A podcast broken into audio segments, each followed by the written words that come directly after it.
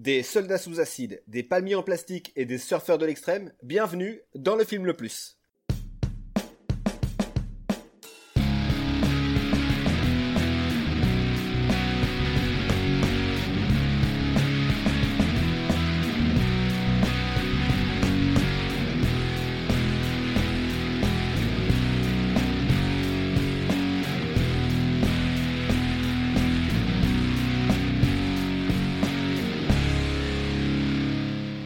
Salut à tous, bienvenue dans le film le plus podcast ciné qui nous permet de, de découvrir pardon, ou de redécouvrir certains films, qu'ils soient bons ou mauvais. Je suis accompagné comme toujours de mes, de mes, deux, de mes deux soldats, de mes deux lieutenants, Aurel et Alex. Salut les gars. Salut. Salut, salut. Bon. Vous allez bien? Bah oui, très bien et vous? En pleine forme, il fait chaud.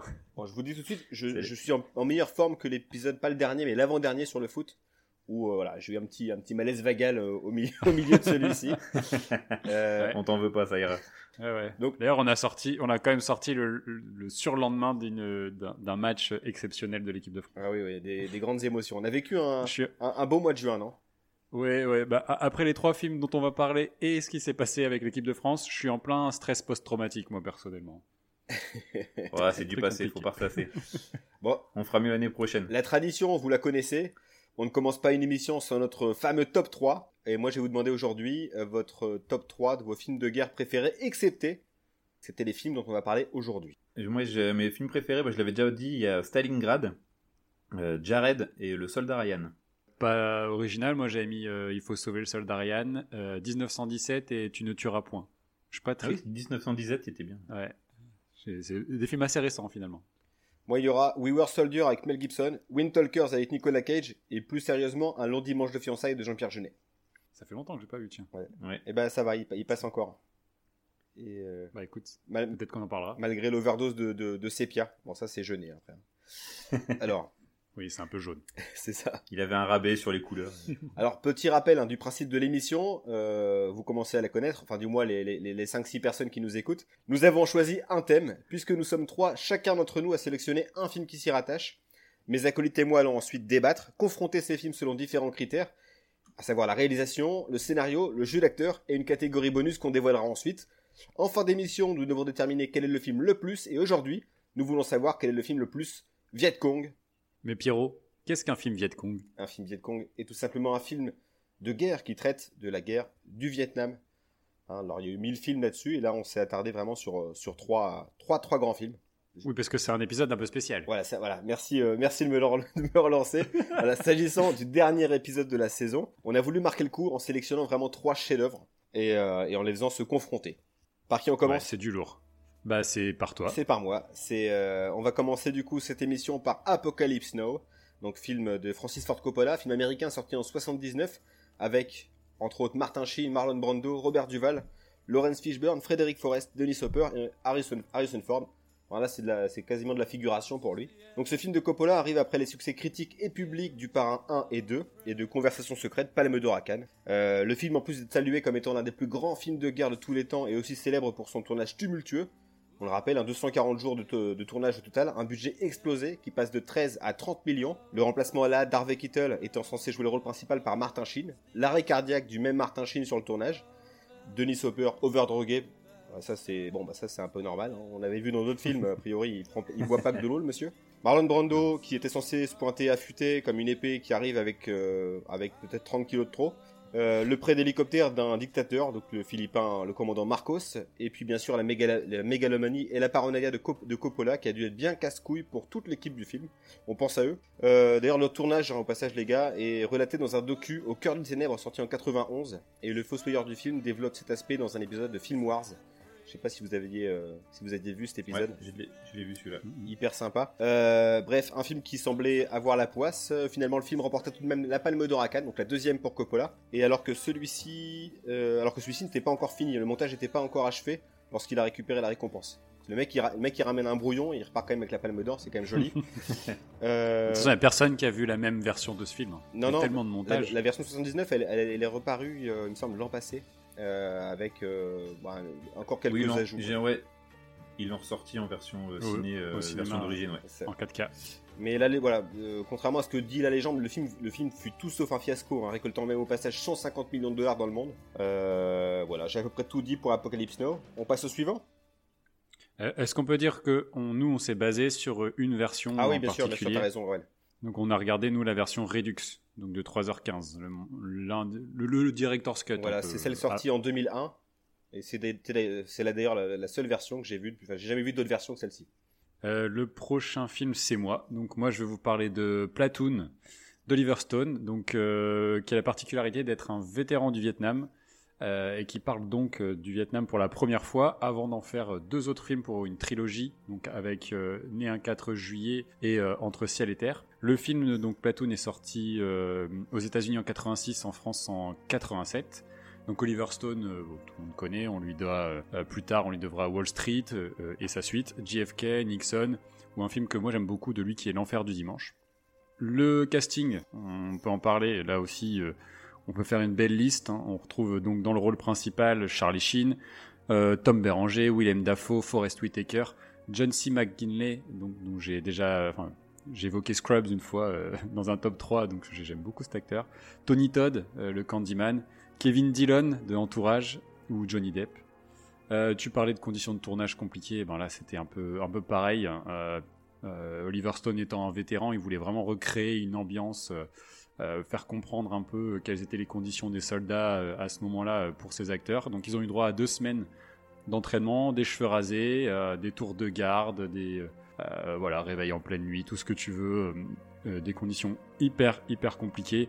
Apparemment, Liverstone était aussi exécrable sur le tournage. Il se prenait vraiment pour un gradé militaire. C'est un, assez petit budget puisque c'est 6 millions de budget. Il en rapporta quand même plus de 138 millions à travers le monde. Il a remporté 4 Oscars, celui du meilleur film, meilleur réal, meilleur montage, meilleur son, 3 Golden Globes, 2 BAFTA. Euh, donc les Oscars quand même. Et un set d'or. Un set d'or aussi. Ah oui, c'est pour ces- bon, le, le fameux 7 d'or euh, Télé 7 jours qui ont beaucoup aimé le film. Euh, non, aux Oscars cette année-là, j'ai regardé un peu. Il était face aux Enfants du silence de Randa Haynes, Anna et ses sœurs de Woody Allen, Mission de Roland Joffé ou encore Chambre avec vue de James Ivory. Perso, euh, je, je tiens à vous le dire, je n'en ai vu euh, aucun. Donc, Même pas euh, Mission. Ah, mission, il faudrait qu'on le traite Ah, je sais. Je, je, je, je sais. J'ai- beaucoup de retard à rattraper. Et, euh, et c'est très bien qu'on fasse ce podcast d'ailleurs, parce que je rattrape un peu euh, de ce C'est retard. classique. Les classiques. Parce que là, sur les trois films dont on va traiter, bah, en fait, je me suis rendu compte que j'en avais vu un seul. Donc euh, c'est très très bien ce qu'on fait. Euh, je, vous remercie. Mer- Bravo pour le choix des films en tout cas. Et je vais laisser du coup Alex parler de son film. Ouais, le dernier film qu'on va parler aujourd'hui, c'est Full Metal Jacket. Alors, Full Metal Jacket, c'est un film américano-britannique sorti en 1987, euh, réalisé par Stanley Kubrick. Il s'agit de son avant-dernier film, le dernier étant Eyes Wide Shut, qui sortira 12 ans plus tard, en 99, et ceci l'année de la mort de Kubrick. Le budget du film s'élève à 30 millions de dollars et en rapportera un peu plus de 46 millions aux États-Unis. Full Metal Jacket est inspiré du roman et des mémoires de deux anciens correspondants de guerre durant la guerre du Vietnam. Il met en scène Ronald Lee Emery, le fameux, le fameux sergent Hartman, Vincent Donofrio dit Baleine ou encore Mathieu Modine alias Joker ou Guignol. Un petit mot sur Stanley Kubrick, même si je pense que tout le monde le connaît. Euh, réalisateur américain né à New York en 1928 et mort, comme je le disais, en, en 1999, c'est l'un des plus grands cinéastes du XXe siècle. En 46 ans de carrière, il a réalisé 13 films dont les cultes Shining, Orange Mécanique et bien sûr 2001 l'Odyssée de l'espace. Après un bref passage à Hollywood qui ne l'a pas particulièrement enchanté pour le film Spartacus, Kubrick décide de s'installer en Angleterre afin d'avoir le contrôle total sur ses films. Il sera alors entre autres le scénariste, le réalisateur, le producteur, le monteur et supervisera même les doublages. Et il mettra de plus en plus de temps pour faire ses films. L'une des caractéristiques du cinéma de Kubrick est son envie de toujours ajouter de nouvelles techniques. Euh, J'ai appris d'ailleurs que la Steadicam avait été créée pour le film Shining, ou euh, l'éclairage à la bougie pour euh, le film Barry Lyndon, et aussi beaucoup trop de choses pour euh, 2001 l'Odyssée de l'espace. Une petite mention aussi pour son amour des travelling, en avant, en arrière, sur les côtés, il y en a pour tous les goûts. Euh, bref. Et pour revenir au, au sujet euh, du, du film, Full Metal Jacket, ça désigne une balle blindée ou une balle chemisée qui la rend euh, plus véloce et donc plus efficace. Voilà, voilà. C'est une, réplique du film. Ouais, c'est Vincent c'est Donofrio qui la, qui la balance. ouais. Non, non, on parlera peut-être, c'est hyper important dans le film. Let's fight Parti.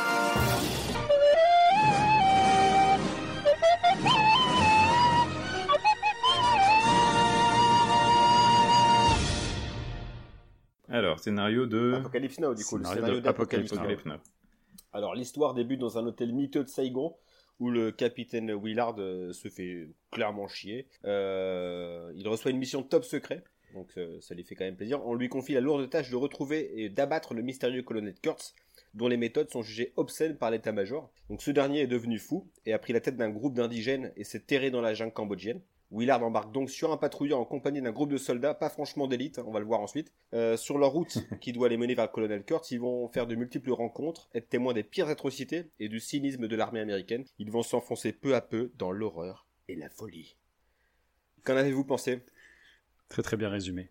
Euh, C'est dense. C'est un film riche et dense qui dit énormément de choses. Et c'est long, mais c'est bien. Alors, avant, avant toute chose, il faut dire que le scénario reprend la trame du roman de Joseph Conrad, hein, qui avait écrit Heart of Darkness, donc au cœur Ouais, des ténèbres. qui se passe en Afrique, hein, dans Voilà. les années 1800. où là on suit en fait un officier de marine marchande britannique qui remonte du coup le- un fleuve africain à la recherche d'un pareil d'un du- d'un- d'un mystérieux Kurt bah, qui est pas colonel de l'armée mais qui euh, qui travaille dans l'ivoire et euh, c'est un roman que j'avais j'avais lu il y a très longtemps justement ensuite euh, après avoir vu la première fois le, le film et euh, bon le film le film vraiment est en, en décalage complet hein, par rapport au film enfin par rapport au, au roman il faut aussi faut aussi dire que Coppola est accompagné de Michael Eyre euh, qui vécut la guerre et qui travaillait également plus tard sur Full Metal Jacket pour, euh, pour écrire le scénario, ainsi que John Milius, qui, ré- Ouais, j'allais dire. qui a réalisé euh, Conan le Barbare.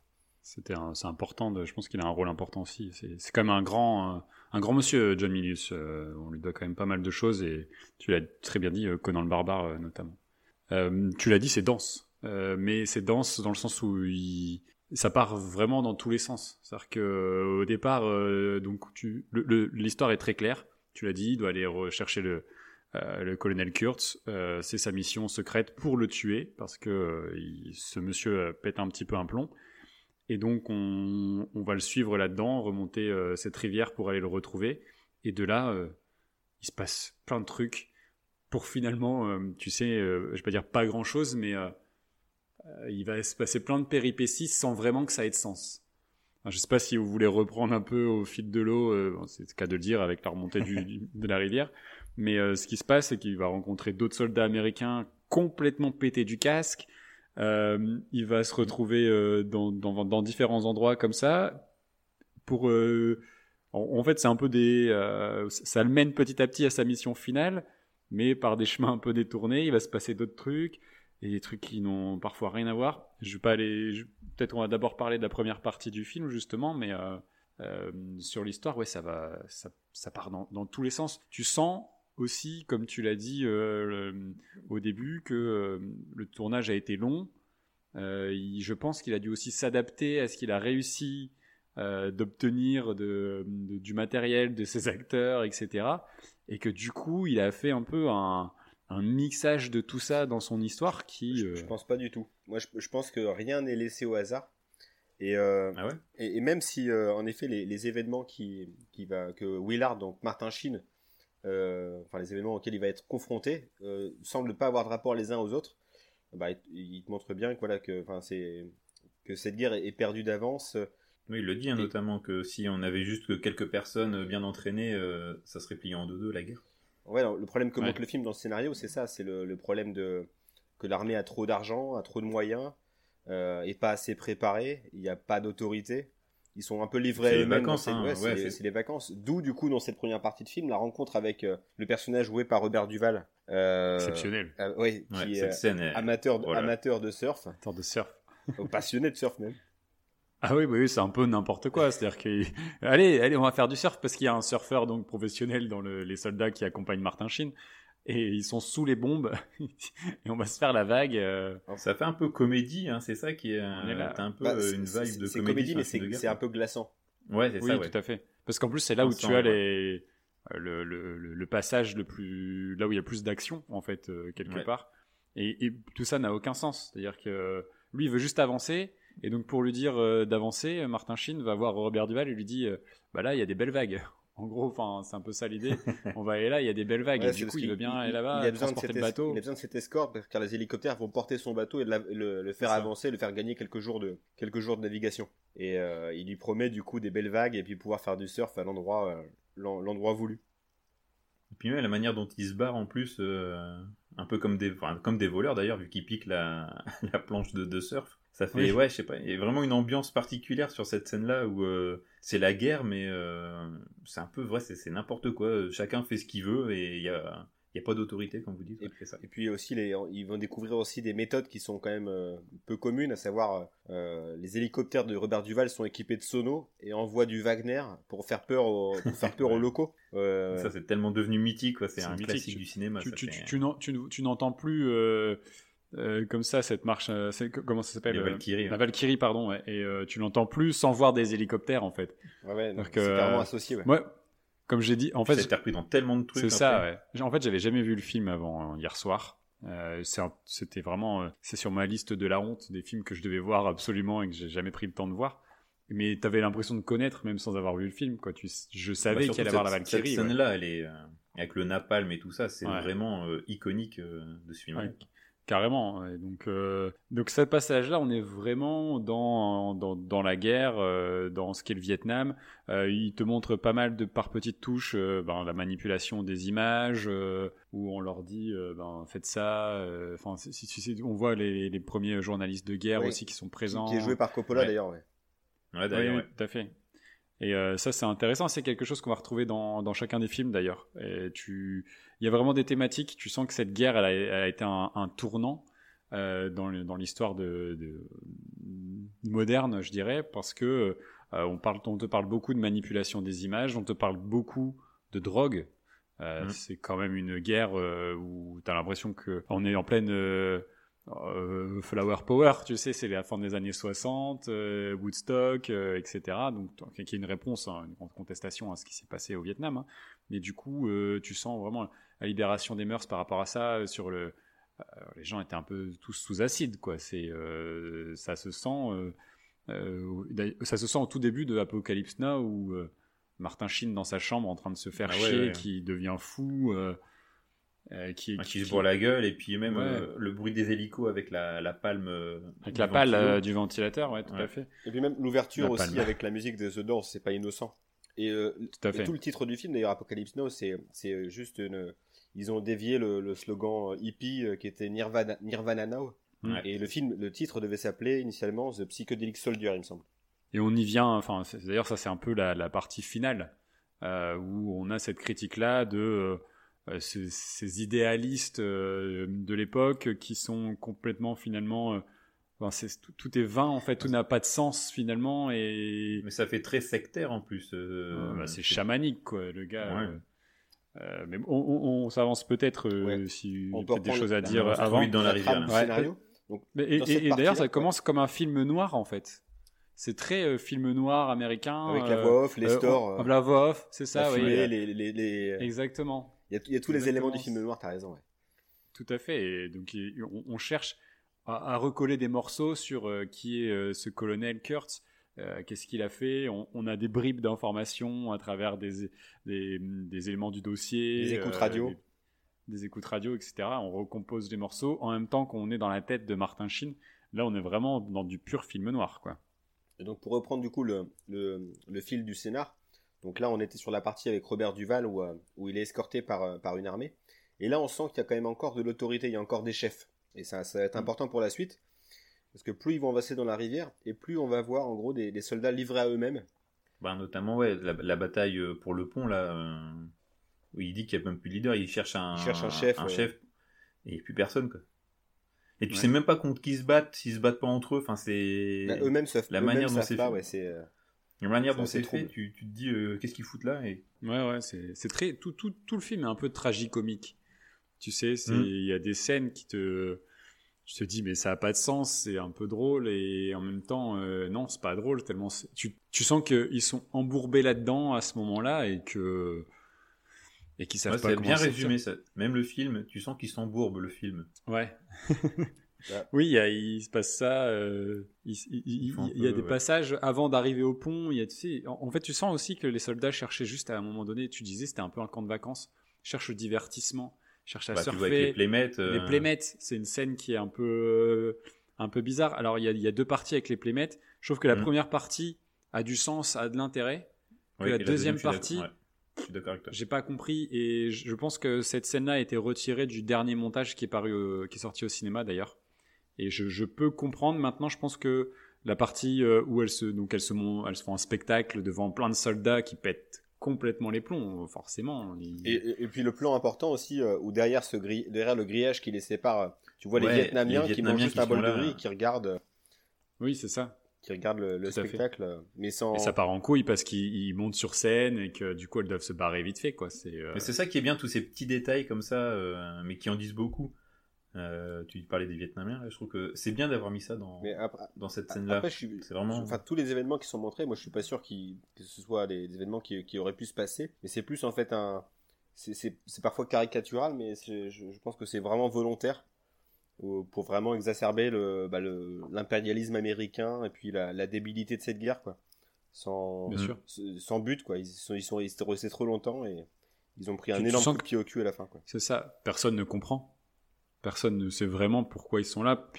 Ils sont perdus. Ils... Enfin, il n'y a, aucun sens à ce qu'ils font et tu le ressens vraiment euh, bah, sur, sur, ce qui se passe. Et puis les soldats, ce sont tous des, des, paumés, quoi. C'est euh, c'est tous des mecs qui sont qui sont un petit peu en marge de la société. Des, jeunes qui sont là pour un an.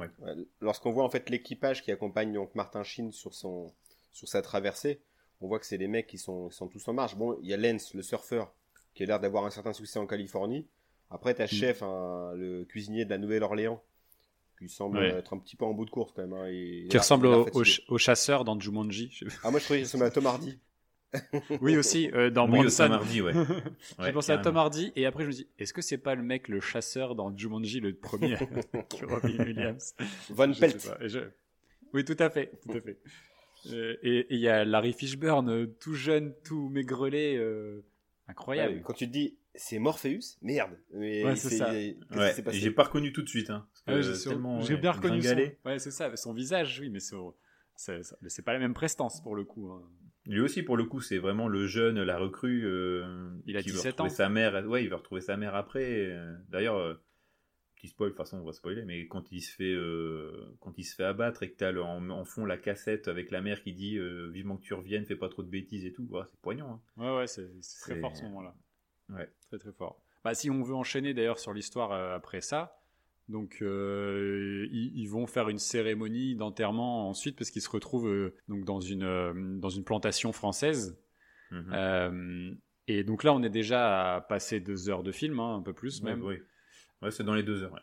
Et, et, jusque là, je trouve que il se passe énormément de choses dans l'histoire. Et là, boum, le rythme retombe d'un coup. On est dans une scène de, de, dîner avec les Français. Donc là, si vous regardez en VO, du coup, bah, ça parle français sont des vrais Français, ils n'ont pas pris des Canadiens, ça c'est une bonne chose. Ah, pas tous, parce euh, qu'à table, tu as aussi les enfants de Coppola. Ah oui, oui, eux par contre, j'ai compris à ce qu'ils disaient. Ouais, ils commencent à parler et puis c'est une catastrophe. Non, non, euh, tais-toi, euh, tais-toi, Roman Coppola, tais-toi. il a même pas fait venir son neveu, qui, je rappelle, est Nicolas Cage.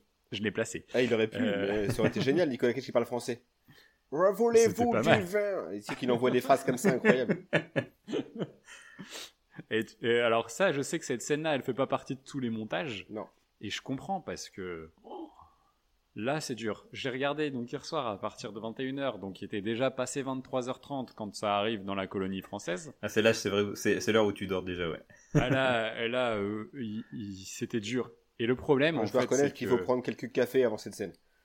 Ouais, en fait, petit conseil pour ceux qui nous écoutent, à 2h10 du film, vous envoyez les, mais vraiment les microdoses, là. Vous envoyez les, les, cafés bien serrés, là, on y va. Hein.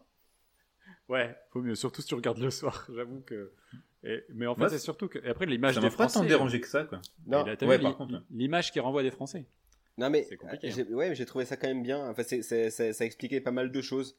Oui, c'est ça, c'est intéressant. C'est un complément d'information qui est, pas, pas inutile. Tu comprends les enjeux du territoire et tout ça.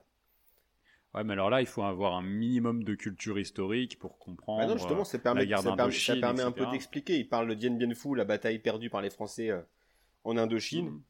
Euh, voilà, c'est quelques rappels historiques euh, et, non, mais je trouvais que c'était intéressant. Et en effet, je suis d'accord avec toi. quand quand tu as vécu toutes les aventures qu'ils vivent, donc à savoir faire du surf entouré de bombes, une, une, une, une chevauchée en hélicoptère avec Wagner, et là, bam, t'arrives sur un dîner de, et, une chevauchée avec des playmates. Une chevauchée avec des playmates. et après, t'arrives à un dîner de famille. Oh non, non, non. Et, le, même la scène avec la, la, femme là. Ouais, tu sens venir le truc à 3 km. Ouais, c'est un peu, un peu ah, Moi je pensais pas qu'ils allaient s'envoyer de l'opium dans la gueule. Hein. Mais Ouais, par contre, là aussi. tu savais juste qu'ils allaient s'envoyer en l'air, quoi. Mais, Et en fait, c'est ça aussi. C'est-à-dire que, donc, ils discutent, ils sont dans le lit, et puis finalement, donc elle se met nue, elle baisse les rideaux, ça se coupe, et là, ellipse totale. Euh, merci, au revoir les Français. On, ne sait pas ce qui s'est passé. On est euh, quasiment à la fin du film. Donc je comprends que c'est. En fait, je pense que ça a été enlevé à un moment donné sur le montage parce que ça, ça, pas.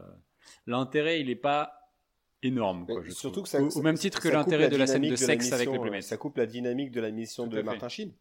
Parce que mhm. euh, tout le côté méandreux du scénario où on va, on, voit de, on va d'horreur en horreur. Même il y a une utilisation aussi beaucoup de, euh, de fumigènes euh, et dont les couleurs sont de plus en plus flashy, dans la réalisation. Ouais. Voilà, on, part plus vers le, vers le rêve et puis finalement on arrive et on retourne un petit peu trop sur terre quoi, pour repartir sur un mhm. voyage encore, encore plus atroce. Et eh ben justement, justement, tu repars là vers la, le final quelque part, vers l'Apocalypse Now, vers le monde, enfin le, le c'est une sorte de secte hein, qu'il a créé, euh, le colonel. Moi, j'ai pensé à ça tout de suite, hein, euh, vraiment. Et puis, c'était l'époque aussi des sectes aux États-Unis qui faisaient euh, bah, des carnages et tout ça. Bah, ils en parlent d'ailleurs. Ils en parlent de, comment il s'appelle Jim Jones. non, non, l'autre plus connu là. Ah, Manson. Manson. Charles Manson. Ah, j'allais dire Raël. Non, rien à voir. Il fait de la Formule 1. Sylvain Dury fait pas ça aussi? Je, je suis plus. Ah, Sylvain Dury aussi, c'est le, le, mage cosmique, je sais plus quoi là. Ouais. Moi, je, je, suis à Paco Rabanne. Euh... oh, le vieux. Un gars. Et en... et en fait, justement, là, t'as une redescente de rythme dans l'histoire et tu réenchaînes avec ça. Qui, et la scène finale est sur un complet faux rythme. Donc là, il va retrouver.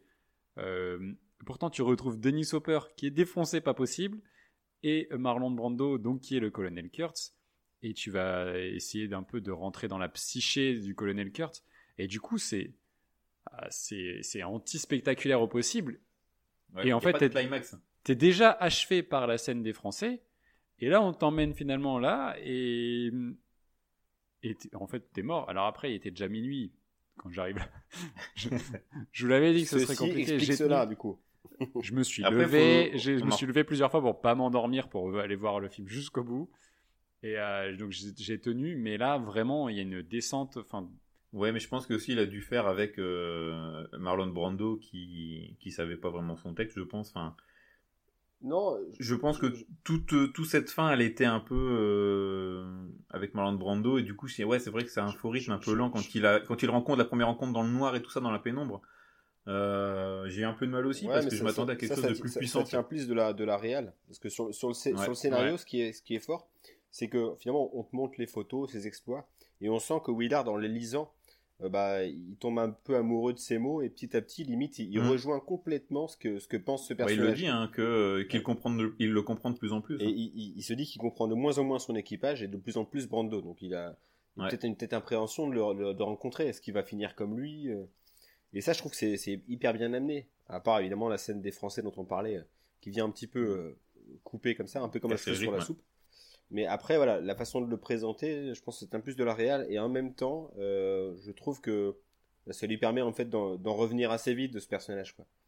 il se dit, bon, mm. bah, ok, bah, c'est vraiment devenu un taré. Quoi. Ouais, ouais. Le mec est foufou. ça, ça devient oui, finalement, tu te rends compte que, c'est 20. à la fin, euh, lui aussi, il commence à rentrer dans la folie. Hein. Quand tu le vois après euh, sortir de, de, la boue, là. Euh. Ah, non, mais c'est incohérent. C'est cohérent avec ce qu'il dit. C'est-à-dire que, en fait, il se rend bien compte que finalement, ben, ce, qui, ce qui se passe, ça n'a pas vraiment de sens. Que même finalement, le personnage de Brando euh, a pas tant de choses que ça à raconter, qu'il est lui-même dépassé par ce qui se passe, et qu'en en fait, il attend juste de mourir en soldat et donc du coup il devient il redevient soldat et il le tue comme il aurait dû le tuer normalement malgré le respect qu'il a eu pour lui au fil de son aventure ouais. je ressentis les choses comme ça en fait il y, a beaucoup euh, je comprends le culte autour de ce film là dans le sens où euh, bah, tu as besoin peut-être de digérer le film de ah revoir certaines choses. Il m'a hanté euh, plusieurs jours, j'y repensais souvent parce qu'il y a tellement de choses et d'imagerie aussi, euh, Ouais. puis plein de, il raconte tellement de choses que euh, ouais, il faut le digérer ce film. C'est un film. euh, Moi, j'en ai, ai pas bien dormi. C'est un peu hein. comme un bon vin quoi. C'est ça. Ou comme un, bon épisode de la saison 2 de Léo Mattei. il va se taire avec métier. Prochaine J'avais dit j'arrêtais. Et ben j'ai menti. On, on- on invitera Jean-Luc Reichmann pour la saison 2. Mais ouais, et donc ouais, cette, cette fin de cette fin de film qui tombe un peu dans un une sorte de film d'horreur païen euh, Un film mystique, ouais, c'est ça. mystique euh, à la Wicker Man euh, ou euh, plus récemment Midsommar. Enfin, moi j'ai pensé à des choses comme ça. C'est ouais. c'est complètement euh, autre chose et ça parle de la culture hippie pour moi. C'est on est vraiment là-dedans et euh, les gens suivent euh, pour ce truc euh, un peu vaporeux de euh, d'idées euh, comme ça cosmiques euh, que ce mec a et, euh, et c'est un peu représentatif de l'époque où on s'attachait à des valeurs qui qui, par la suite finalement se sont révélées un peu vaines. Euh, je sais pas si je suis clair dans ce que Ah, je dis. euh, Enfin, finalement, la, la culture hippie.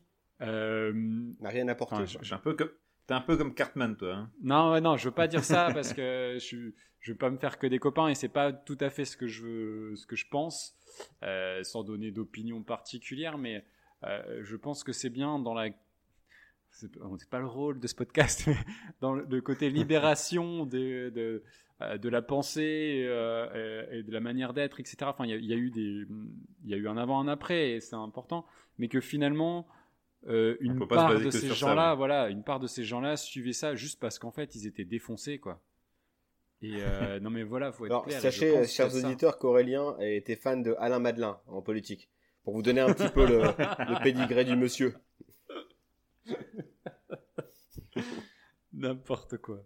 Ouais, je sais pas si je suis clair, mais en fait, voilà, toute, toute cette fin et c'est un peu, c'est un peu vaporeux et euh, finalement, euh, ça pas, euh, ça, tu sens que finalement il n'y a pas de fond dans ce qui se passe. C'est juste des gens qui sont là, qui finalement sont paumés, ils viennent de partout et c'est des paumés qui suivent un, un autre paumé qui est complètement traumatisé par la Bah, guerre. non, tu veux dire dans son. Dans le- la, la bande que- que- qui, qui accompagne Brando, c'est ça, dans le temple? Oui, oui, voilà. Ouais, C'est beaucoup d'indigènes quand même. Et il y a Ouais, c'est à droite à gauche quelques soldats qui ont été, bah, comme Martin Sheen aurait pu, aurait pu le devenir si. euh, euh, parce que il, Ouais, il- s'il avait il été faut, il, faut, il faut rappeler aussi aux gens qui ne l'ont pas vu, Martin Sheen, en fait, lorsqu'il arrive finalement au- euh, dans la base du colonel Kurtz, il est enfermé sous, euh, sous surveillance pendant quelques jours. Euh, Mais euh, dans le cas- Parce que Kurt, il est au courant que l'armée veut le, veut Oui, le tuer, oui. parce qu'il y a déjà eu d'ailleurs un autre commandant qui bah, avait. et euh, qu'on voit, qui, sur qui- place. qui- est joué par Scott Glenn. Et, euh, Et qui lui est devenu du coup euh, pro euh, Kurt. Quoi. Et puis il y a aussi le photographe, donc joué par Denis Hopper, qui lui est tombé vraiment en, en amour pour lui, mais euh, et c'est évidemment c'est pas réciproque. hein. Mais qui lui envoie ses crottes de Mm. nez, il pourrait les manger. oui. ouais, c'est euh, c'est un peu spécial leur relation, euh, je dirais. Ouais, c'est C'est un clair. peu toxique euh, comme relation, Monsieur Hopper. c'est clair. Euh, je crois qu'on a on a dit pas mal de choses sur le scénario. Je sais pas Ouais, si on a dit pas mal, mais il y, a- il y a beaucoup à dire, quoi. Ouais, ouais. Je, je Non, c'est un, a dit pas mal. c'est un film vraiment euh, complet sur, euh, sur le Vietnam, je trouve. Pour ça. euh, Ouais, c'est clair. Et il y a un hélico, il y a écrit Death from Above, et je comprends euh, le nom du groupe qui s'appelle euh, Death from Above. Du coup, euh, rien à voir. mais- ah, c'est le nom du Et groupe. puis, et puis ce qui est bien aussi, c'est moi, ça m'a donné envie de faire du tourisme fluvial.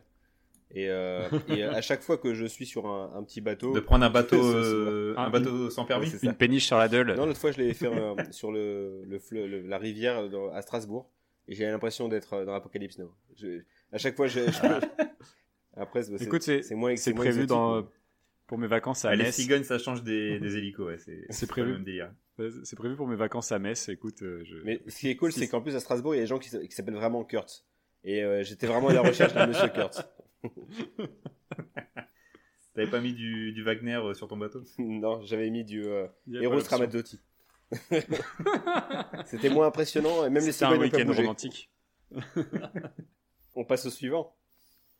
Allez, euh, Platoon. Platoon. Alors, comme j'ai pas tout compris à l'histoire, je vais vous lire le synopsis de Allociné que je viens d'ouvrir. Septembre 1967, Chris Taylor, 19 ans, donc on est sur Charlie Sheen, rejoint la compagnie Bravo du 25e régiment d'infanterie près de la frontière cambodgienne. Chris, issu d'une famille bourgeoise, s'est engagé volontairement et plein d'idéal entend bien servir son pays. Mais la réalité est tout autre et ses illusions vont tomber les unes après les autres. Il sera également témoin de la rivalité sanglante qui oppose deux officiers qu'il admire. Donc deux officiers joués par Tom Béranger et Willem Dafoe. Messieurs, qu'avez-vous pensé Qu'avez-vous à dire sur le scénario euh, de Platoon? Vas-y, Alex. Euh, Oh, ça vous enthousiasme. hein Vas-y, Pierre, vas-y, commence. Euh, Bah, sur le scénario de Platoon, euh, étant donné, il faut le rappeler, voilà, qu'il s'a- il s'agit un petit peu d'un d'un récit d'expérience de- d'Oliver Stone, euh, bah, retravaillé, hein, parce que je suis pas sûr qu'il ait côtoyé ces deux chefs euh, au jour le jour. Je le trouve assez classique. euh, moi, ce que, ce que j'ai bien aimé, en fait, c'est le, le, on suit vraiment le parcours initiatique d'un gars qui s'est engagé. C'est la particularité, en fait, du personnage joué par Shin. Euh, C'est-à-dire qu'en général, au Vietnam, bah, tu es envoyé et tu t'engages pas, en principe. Enfin, il y, y en a- il y en a très peu. Mm. Et il se retrouve vraiment le seul con à s'être engagé euh, au milieu d'un tas de mecs qui n'ont pas eu le choix. Donc il est très vite, il passe très vite pour le, le mec un petit peu à part quoi de, de la bande.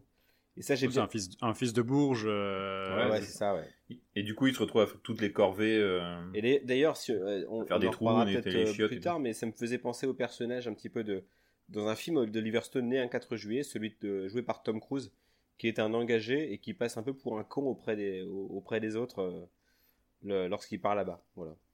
Pas étonnant, mais après c'est une trilogie hein, pour lui, donc euh, Ouais, ouais. il y a forcément des thématiques qui reviennent. ouais. C'est ça. La première chose qui m'a frappé, c'est le nombre de personnages. Je sais pas ce que vous en avez pensé. Mais en fait, Au début, ouais. Et puis, d'accord, c'est difficile en plus de coup de, de, de mettre des noms sur, euh, sur tous ces personnages. Mais euh, ça représente bien aussi la diversité, je trouve, de, de tous ces gens qui étaient en- envoyés au, au Vietnam, comme on a vu tout à l'heure pour, euh, pour Apocalypse Now. T'as euh, des gens de, de, de, tous les milieux. Mais là, ce qui est marrant, c'est que t'as vraiment un peu deux clans, quoi. T'as le clan des bourrins et le clan des drogués. Et on revient ça. du coup aussi à, à la drogue, quoi. Le clan de Tom Béranger et le clan de William Dafoe. Donc euh, Tom Ouais. Béranger, le bourrin, avec ses cicatrices sur le visage.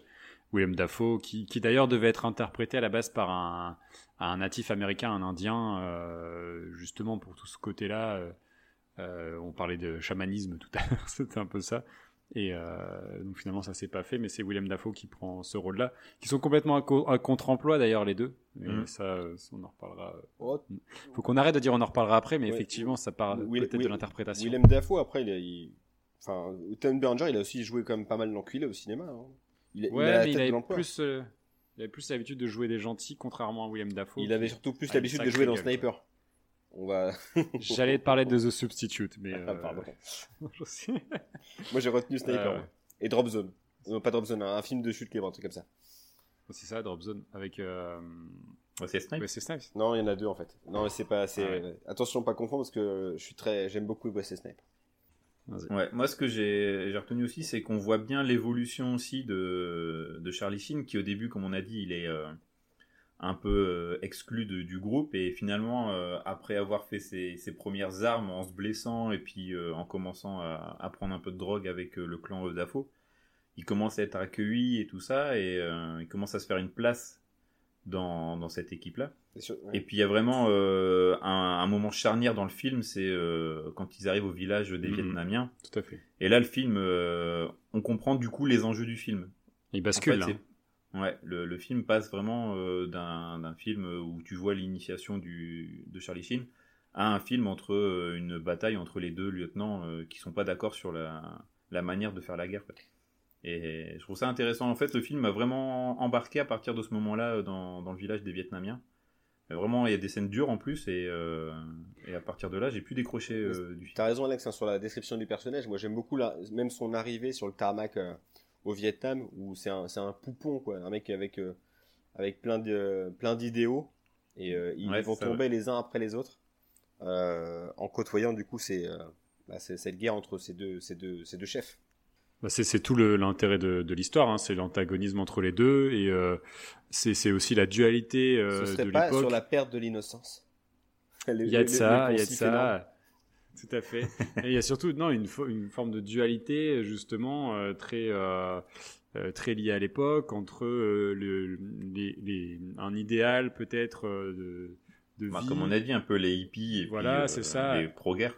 Et puis voilà, les, on, est, on est quand même là pour faire la guerre et les atrocités qui s'y rattachent. La scène du village, pour ça, elle est, elle est assez dure. euh, il- Avec le début du viol des enfants, là. euh, on sait pas, c'est des jeunes, c'est des filles. On ne sait pas si c'est des enfants. Moi, je n'ai pas vu que c'était des Non, c'est enfants. pas des enfants, je pense Ouais, enfin, c'est. Ouais. Non, parce qu'elles ont, euh, elles ont, ouais, elles mon ont frère déjà est jeune. 13 ans, je crois. Elles ont déjà 13 ans. donc. Ah ouais, donc ça passe. Oh, putain, c'est glauque.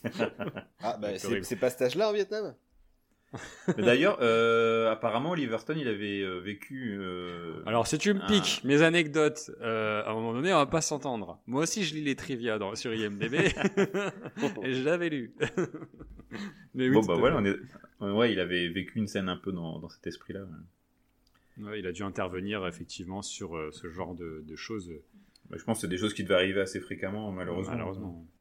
Tout à fait. Mais Kevin Dillon aussi, tu vois vraiment là son, son sa manière de faire euh, qui Lui qui veut lui de la qui veut du, du sang, qui veut du gore, Ouais, c'est c'est choquant quoi. T'as vraiment euh, vraiment ce côté euh, ils veulent euh, ils veulent faire du mal et euh, et Bérangère qui euh, Tom Bérangère qui laisse euh, qui- la, Bé- la Bérangère la Bérangère. Bérangère qui laisse faire quoi. Bérangère Eh, Tu vas respecter Tom Béranger un petit peu, là Bérangère, c'est quoi ça? Et ouais, non, oui, il y a une scène qui m'a choqué quand même, c'est quand euh, il y a la, la vietnamienne qui, s'énerve, qui s'énerve euh, et qui se fait buter euh, froidement. euh. Franchement, je m'y attendais tellement pas. Ouais, mais elle est quand même Ouais. moyennement coopérative. Et même son fils unijambiste, bah. moyen aussi. hein. Euh, il est un peu excité. Ouais, qui a l'air de se marrer. euh, Ouais, il arrête pas de se marrer, euh, attention. Moi, moi aussi, j'aurais. il a mérité. Il a mérité. Moi, comme Kevin Dillon, j'aurais pris la mouche. Et là aussi, tu vois Charlie Sheen qui se prend euh, du ketchup là. c'est un peu grossier d'ailleurs. Mais euh, Il se passe la même chose dans Apocalypse Now sur le bateau Ouais. avec le, le petit labrador. Oui. Ouais.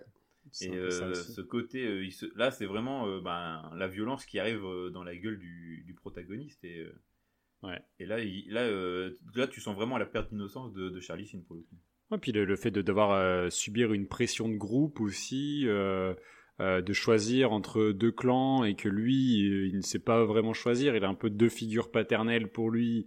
Euh. Il est un peu, euh, un peu paumé par rapport à ça et, euh, et tu sens vraiment une forme de pression. Justement, tu sais, c'est un peu euh, ce que l'on connaît tous à un moment donné à l'école ou des choses comme ça. T'as toujours des groupes et qui te mettent une pression particulière, les, brutes justement, là, le côté Kevin Dillon qui est là pour euh, pour pour buter, pour euh, pour enfin voilà, pour faire la guerre pour de vrai.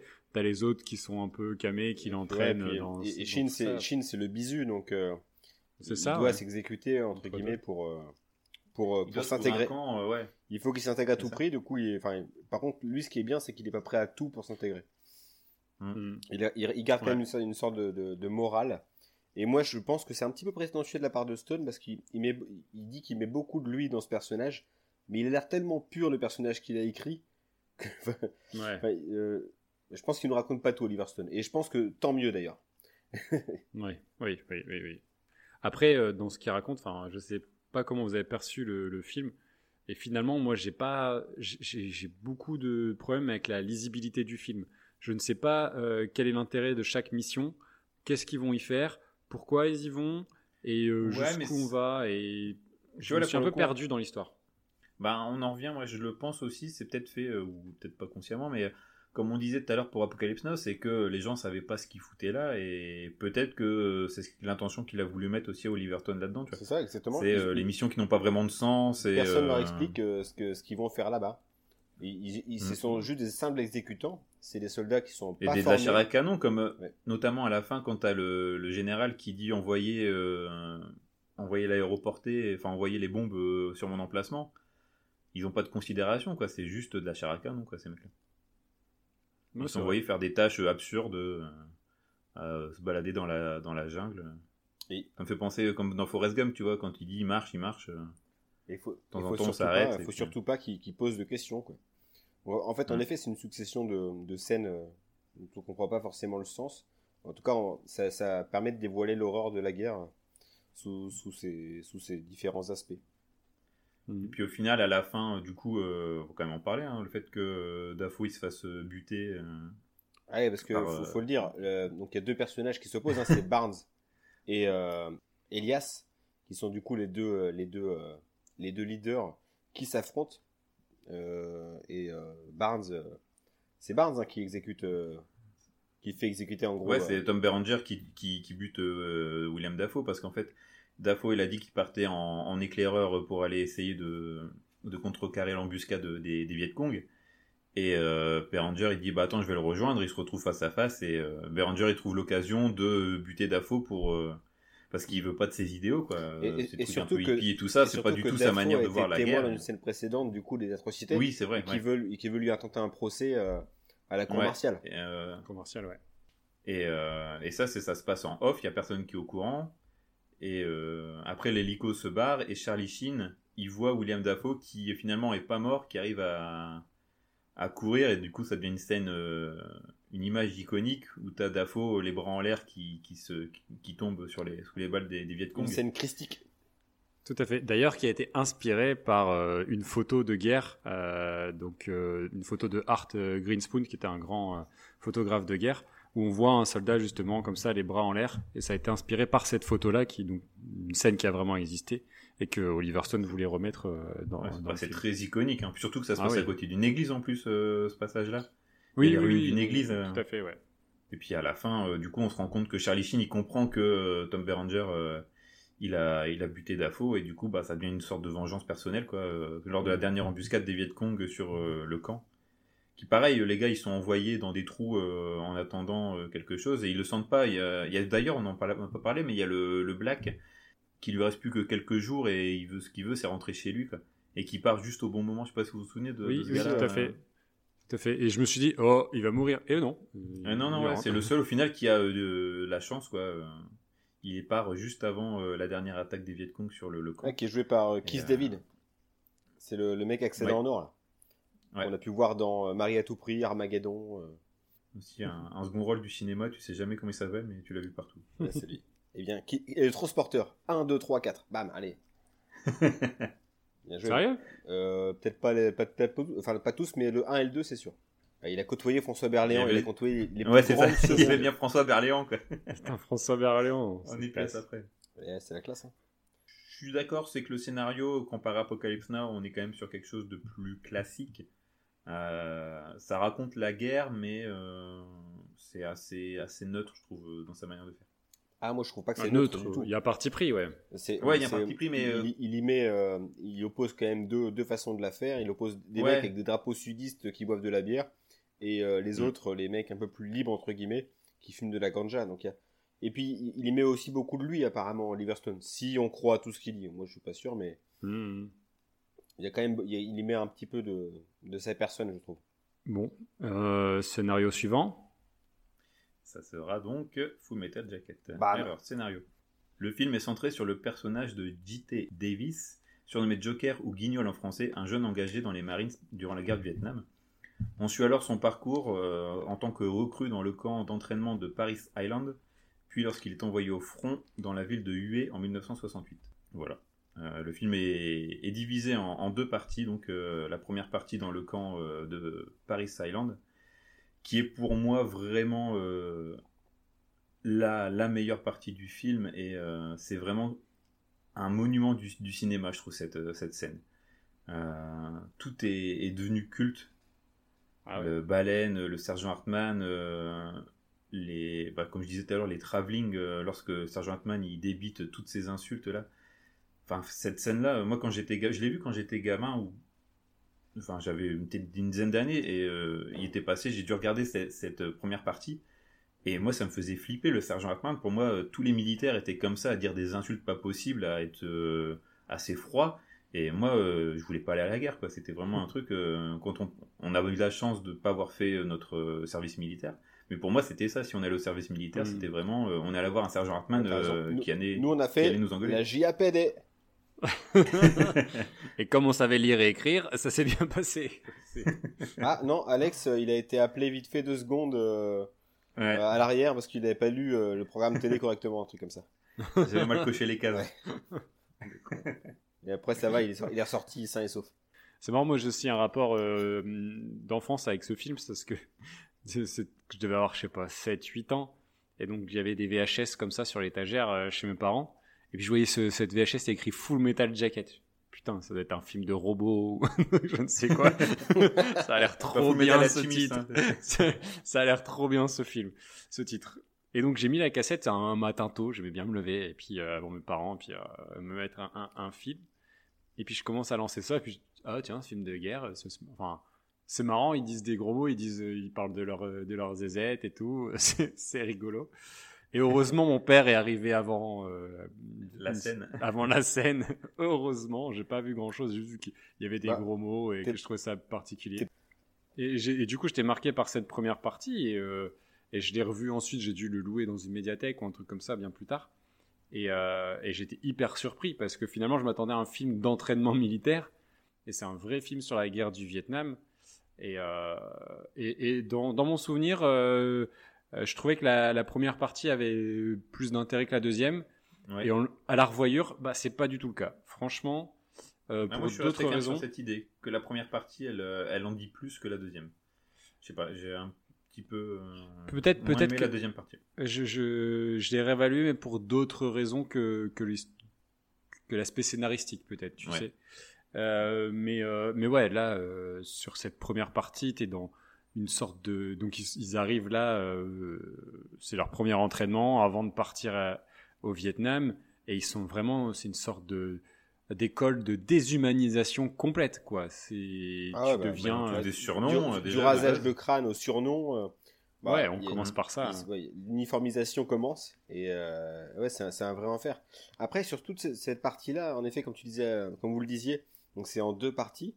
Moi c'est la première qui me séduit parce que c'est la première fois qu'on voyait vraiment cette, cette phase-là au cinéma. Euh, mm. Alors, c'était repris dans d'autres films. Hein. Dans Forrest Gump, d'ailleurs, on peut voir un, instructeur un peu rude comme ça, mm. bah, qui a des punchlines un peu moins, un peu moins folles que Hermé. En même temps, comment on peut faire mieux que lui euh, Et en revanche, la deuxième partie, on l'évoquera en profondeur euh, juste, juste après, elle m'a moins séduite, puisqu'en fait, c'est déjà quelque chose qui avait été un petit peu réchauffé sur la perte d'innocence, sur la, voilà, la perte d'humanité face, à, face, à, face aux horreurs qu'on peut, qu'on peut voir. Et toujours cette dualité dans la deuxième partie. C'est euh, le côté. Le personnage d'Adam euh, Baldwin. Born to Kill. Born to Kill, et puis le symbole hippie, euh, toujours les hippies et les pro-guerres. Mm, c'est vraiment l'essence de, de, cette guerre. Quoi. Mais pour revenir à la première partie, ouais, c'est. Il y a tellement de répliques cultes. Et puis, moi, je, je m'attachais au personnage de, de Baleine, quoi, parce que ce Benet qui comprend pas vraiment. Tu te demandes ce qu'il fait là en fait. Euh, il aurait dû être euh, exclu de. ouais, mais finalement, tu vois, avec. Tu te euh, pourquoi il a été engagé. Bah, comme toi à la JAPD, à un moment donné, hein, il y a des gens qui sont exclus, des gens qui sont retenus. C'est pour ça que du coup, je me, je me retrouvais en lui. Quoi. le, personnage de Joker qui le prend sous son aile, ou tu sais, qui, t'as, il essaie le sentiment, de, ouais. T'as le sentiment que ça va mieux. c'est ça. Ouais, c'est ça. Et non, moi, c'est vraiment la scène qui m'a qui m'a fait mal, c'est quand il a du coup Baleine il, fait de la merde et euh, tout le, le, groupe euh, doit faire des pompes ou des trucs comme ça. Et la nuit ils viennent tous se tabasser avec du savon dans les chaussettes là. Et, euh, et, Joker il a encore de l'humanité et il veut pas le faire. Mais comme tu disais pour l'autre film il y a l'esprit de groupe. Et du coup pour rentrer dans le moule il doit faire comme les autres quoi et au final, il fait pire parce qu'il donne plus de coups que les autres. Ouais, il se vend, il se défoule vraiment. en fait, c'est encore, encore, pire pour lui. C'est dur ce moment-là parce que toi, tu le vois le personnage comme euh, quelque part un mec euh, le plus sain, euh, le celui qui aide. parce qu'il il aide en plus. Il aide, ouais. Et mais finalement, il a tellement aidé et qui continue de payer pour ses conneries qu'il a une rage finalement en lui. Ouais. Et, et c'est là, c'est dur. Et c'est là que le personnage, il est rendu humain et mm. euh, humain dans le sens euh, où euh, bah, rien n'est tout rose. C'est pas c'est pas manichéen, tu sais. Il n'y a pas le gentil, le méchant. Et, et il a aussi, il est pas parfait ce mec-là. Et du coup, je trouve que ça c'est c'est hyper fort, hyper intéressant. cette scène-là, elle est vraiment vraiment bien trouvée. Et c'est un point hyper important dans le film parce que mm. à partir de là, Baleine va complètement changer de mentalité euh, il va devenir vraiment un tueur, euh, un vrai soldat, euh, mais avec le regard qui incroyable. est froid. Incroyable, incroyable. Et, et, tu le vois au début, il sait pas s'arrêter de rire, et puis en fait, il change un peu. il rigole, il rit plus quoi. C'est vraiment. Non, il rit plus, il devient inquiétant. De... Bah tu là pour le coup, il y a plus d'humanité dans son regard. C'est vraiment. Et c'est le moment il où quelque part, c'est le moment où le lieutenant le considère en disant ah ça y est t'es devenu quelqu'un parce que le mec quand même le lieutenant il valorise les tueurs de masse il valorise ah, quand même Lee Harvey Oswald et euh, un autre tueur euh, qui, est responsable aussi d'une tuerie de masse, euh, un sniper. Les mecs ont été formés chez nous. Ah bah merci, super, bravo quoi, belle réussite. Et il valorise ça, c'est c'est incroyable. Je trouve que ça c'est hyper fort euh, dans, dans le scénario à ce moment-là. Après c'est c'est encore une fois, on en parlait tout à l'heure sur les scénarios, c'est Michael Herr hein, qui a qui a qui a enfin, qui a co-travaillé avec, euh, avec Kubrick. Kubrick n'a jamais écrit un seul de ses scénarios. Hein. Il s'est toujours entouré d'un écrivain ou d'un mec euh, d'un mec avec lui. Et c'est euh, c'est des témoignages. Alors peut-être que les formateurs n'avaient pas euh, la même verve que Early Hermé, parce que sinon ce serait incroyable quand même. Mais euh, parce que ouais, faut, faut, faut voir hein, les phrases qui balancent. Mais Ouais, c'est génial. et c'est vrai que c'est devenu plein de... qui sont devenus cultes en plus. le, le fait en effet de, de louer le, le bœuf plutôt que le mec qui, qui aura une, personnalité et je sais pas une façon de une façon de réagir aux événements qui vont être sur le terrain. Ben, ce, qui est intéressant, c'est que le film soit en deux parties parce qu'on va on va voir aussi l'application de ce qu'ils ont appris sur le terrain et il y a, il y a Mhm. quand même un énorme écart. Ah oui, oui, complètement. Euh, c'est et c'est là où finalement c'est quand même vachement intéressant. Moi, je trouve cette euh, cette deuxième partie. On te reparle de la manipulation euh, des images, euh, où tu Ouais, parce qu'il revois. fait partie des journalistes militaires en plus, lui. Ouais, euh, Et puis on le, on, ils transforment la réalité des choses. Hmm. C'est qu'ils font une réunion en disant bon alors vous avez quoi? Ouais, Il faudrait plus plutôt que tu le tournes comme ça. euh, Et c'est euh, c'est c'est quand même un tournant dans l'histoire. faut que du- l'opinion soit d'accord euh, pour cette guerre, quoi. C'est Et ça, ça a vraiment été un, un tournant dans le journalisme euh, et dans, dans la- ce, qui, qui se rapportait à la guerre à ce moment-là, dans l'information de guerre. Et c'est, euh, je trouve ça, c'est- cette partie-là hyper intéressante parce que du coup, oui, le personnage qu'on suivait d'Adam Baldwin, donc euh, Joker devient euh, un journaliste de, de guerre Euh, sur non, le front. Mathieu Mathieu Modine. Baldwin c'est le le Euh, gros, pardon. le gros méchant avec ses avec ses, euh, ses balles. Oui, oui, euh, oui, j'ai une connerie. sa sulfateuse. Euh, et euh, donc, enfin, le personnage Joker, euh, du coup, euh, est, effectivement devient journaliste et, euh, et, et va euh, en- au Vietnam pour suivre ça et pour rapporter ça. Et tu vois comment sont manipulées les informations, comment il doit aller chercher les informations, comment sont mis en scène. On revoit une équipe de tournage euh, de, qui, qui, qui filme un peu ce qui se passe aussi. Donc tout ça, c'est c'est vachement intéressant, je trouve, dans, dans l'histoire. Et on nous refait référence à un sandwich à la merde, ce qu'on en a parlé dans l'épisode précédent. c'est vrai, ouais. du coup, ça m'a un peu marqué euh, euh, là-dessus. Il y a encore pas mal de, de phrases cultes aussi, et euh, une sorte de, de, de fausse euh, légèreté de ton, euh, incarnée par les personnages aussi, mais qui, pour te ramener à des sujets hyper lourds et hyper, euh, hyper durs, quoi. Bah, notamment, il y a l'histoire avec la prostituée aussi. euh. Oui, cette scène, elle, Bah, elle est. c'est c'est ça, t'enchaînes Ouais. là-dessus. euh, c'est- c'est- enfin, il y a, il y a C'est un deux, peu la- deux histoires de la- prostituées dans le film. La récompense, ouais, au début, quand, euh, quand il arrive justement à- au Vietnam. Ouais. Et puis après, une fois, quand euh, ils ont fini une bataille, et euh, la récompense, c'est ça, c'est une prostituée, mais c'est qui qui va passer d'abord et tout, c'est. Voilà, c'est. Avec le- C'est trop beaucoup. Mais ouais, la deuxième beaucoup, partie, moi je la trouve plus, encore plus rude que, le, que la première en fait. Elle est, enfin. Ouais, parce que là, t'es dans la... t'es ancré dans la réalité, c'est pas un camp d'entraînement où euh, tout est du semblant, là, c'est vraiment un euh, camp d'entraînement de la guerre. qui quoi. peut vraiment, enfin, euh, sembler fantaisiste parce que quand t'as un formateur comme ça, Oui, la façon dont Ouais. c'est fait, dont c'est tourné, avec, euh, bah, un peu de détachement, ouais. pas, pas- en fait, tu te dis que bah c'est, c'est le, le point de vue aussi- de Kubrick et puis il a voulu le figurer comme ça. Mais par contre, le- la deuxième partie, elle, elle- elle- elle te semble vraiment réelle. Hmm. Enfin, moi, moi Oui, elle il y a m'a- beaucoup de choses plus- qui- Elle m'a plus, euh, elle m'a plus euh, glacé le sang que la première. quoi. Tu vois, dans la première partie, il y a toutes ces scènes qui sont assez longues euh, quand euh, il court euh, en chantant des, des chants euh, militaires. euh. Ça, c'est mon flingue, ça, c'est mon dard. Ouais. Ouais, c'est ça. Et C'est toutes ces scènes-là, elles sont longues et du coup, ouais, ça fait un peu un côté euh, un peu amusement, quoi. Euh, c'est un peu Ouais. la cour de récré. Et, euh, et en- par contre, ce qui est marrant, c'est que dans cette deuxième partie, euh, comparé à Apocalypse Now ou euh, Platoon, il n'y a pas cette histoire de, pas vraiment cette histoire de drogue ou, euh, ou plutôt, tu vois, c'est pas le club Mickey, quoi. On est vraiment dans, dans l'horreur de la guerre. Non, là, là, là, ça travaille, euh, mais euh, ça travaille salement. Ouais. C'est ça, il n'y a Mhm. pas ce côté euh, qu'est-ce qu'ils font là, euh, un peu chacun dans son coin, un peu désabusé, je sais pas ce qu'ils ce qu'ils ont à faire. Là, ils ont une mission, euh, je sais pas, il y a cette scène où euh, tu vois le tank qui avance. Pour, pour moi, le cette deuxième partie, c'est toujours, du coup, ça revient avec les travelling, c'est que dans la deuxième partie, tu as toujours du mouvement. Ça va toujours d'un point A à un point B. Tu sens que les gars, ils ont un truc à faire. Et Ouais, euh, ouais. que dans Apocalypse Now et dans euh, Platoon, il n'y a pas ce côté-là, euh, c'est un peu ça va Ah, un ils peu sont dans perdus, tous les ils sont, sens. ils sont perdus, ouais. Il n'y a pas du tout la même manière de, de filmer la guerre euh, dans, dans Full Metal Jacket comparé aux deux films. Après, dans les dialogues, tu ressens aussi le, que, que beaucoup sont perdus et ne comprennent pas tout non plus. Et à Mm. plusieurs moments, dans, dans, dans les échanges qu'il y a entre les personnages, tu, tu le ressens aussi. Et puis, tu, il te crée des archétypes euh, du, euh, du bourrin militaire, de l'idéaliste. Tu retrouves encore tout ça. Donc, euh, un- tu sens, tu sens que ça a marqué l'histoire des États-Unis et que euh, et que tu retrouves ces personnages-là à chaque fois dans, dans les trois films qu'on a qu'on a regardés quoi. Donc c'est euh, c'est assez fort. Et puis la fin, l'histoire avec la, la- le sniper, là. Ouais. L'ennemi invisible, euh, et du coup, une grosse partie de, de l'équipe se fait décimer. Et du coup, t'as Joker qui perd ses amis, quoi. Ouais. Ses amis qui s'est fait. Ah, son, son pote de son pote, ouais. De l'armée là, euh, comment comment c'est quoi son nom de Je sais plus, personnage je- J'ai un, j'ai un trou aussi. co- Cowboy, comme ça. Cowboy ouais qui vient Ouais. du Texas. euh, exact. Et, et la fin du film aussi, quand du coup il se rend compte que c'est une fille, euh, une, une, Viet- Ah, une bah, vietnamienne, là, et non, la c'est une sniper. ado, hein. scène d'une scène d'une d'une Ouais. grande tension d'ailleurs, avec Adam Baldwin notamment. Ouais, ouais. euh, Ah oui oui. C'est euh, avec oh, lorsqu'elle elle le supplie de, de- de- de- de la tuer, Le tuer. alors que l'autre veut la Mm. laisser crever là. Bref, c'est franchement, je- j'ai trouvé la deuxième partie méga crue et la première, je la trouve limite fun quoi.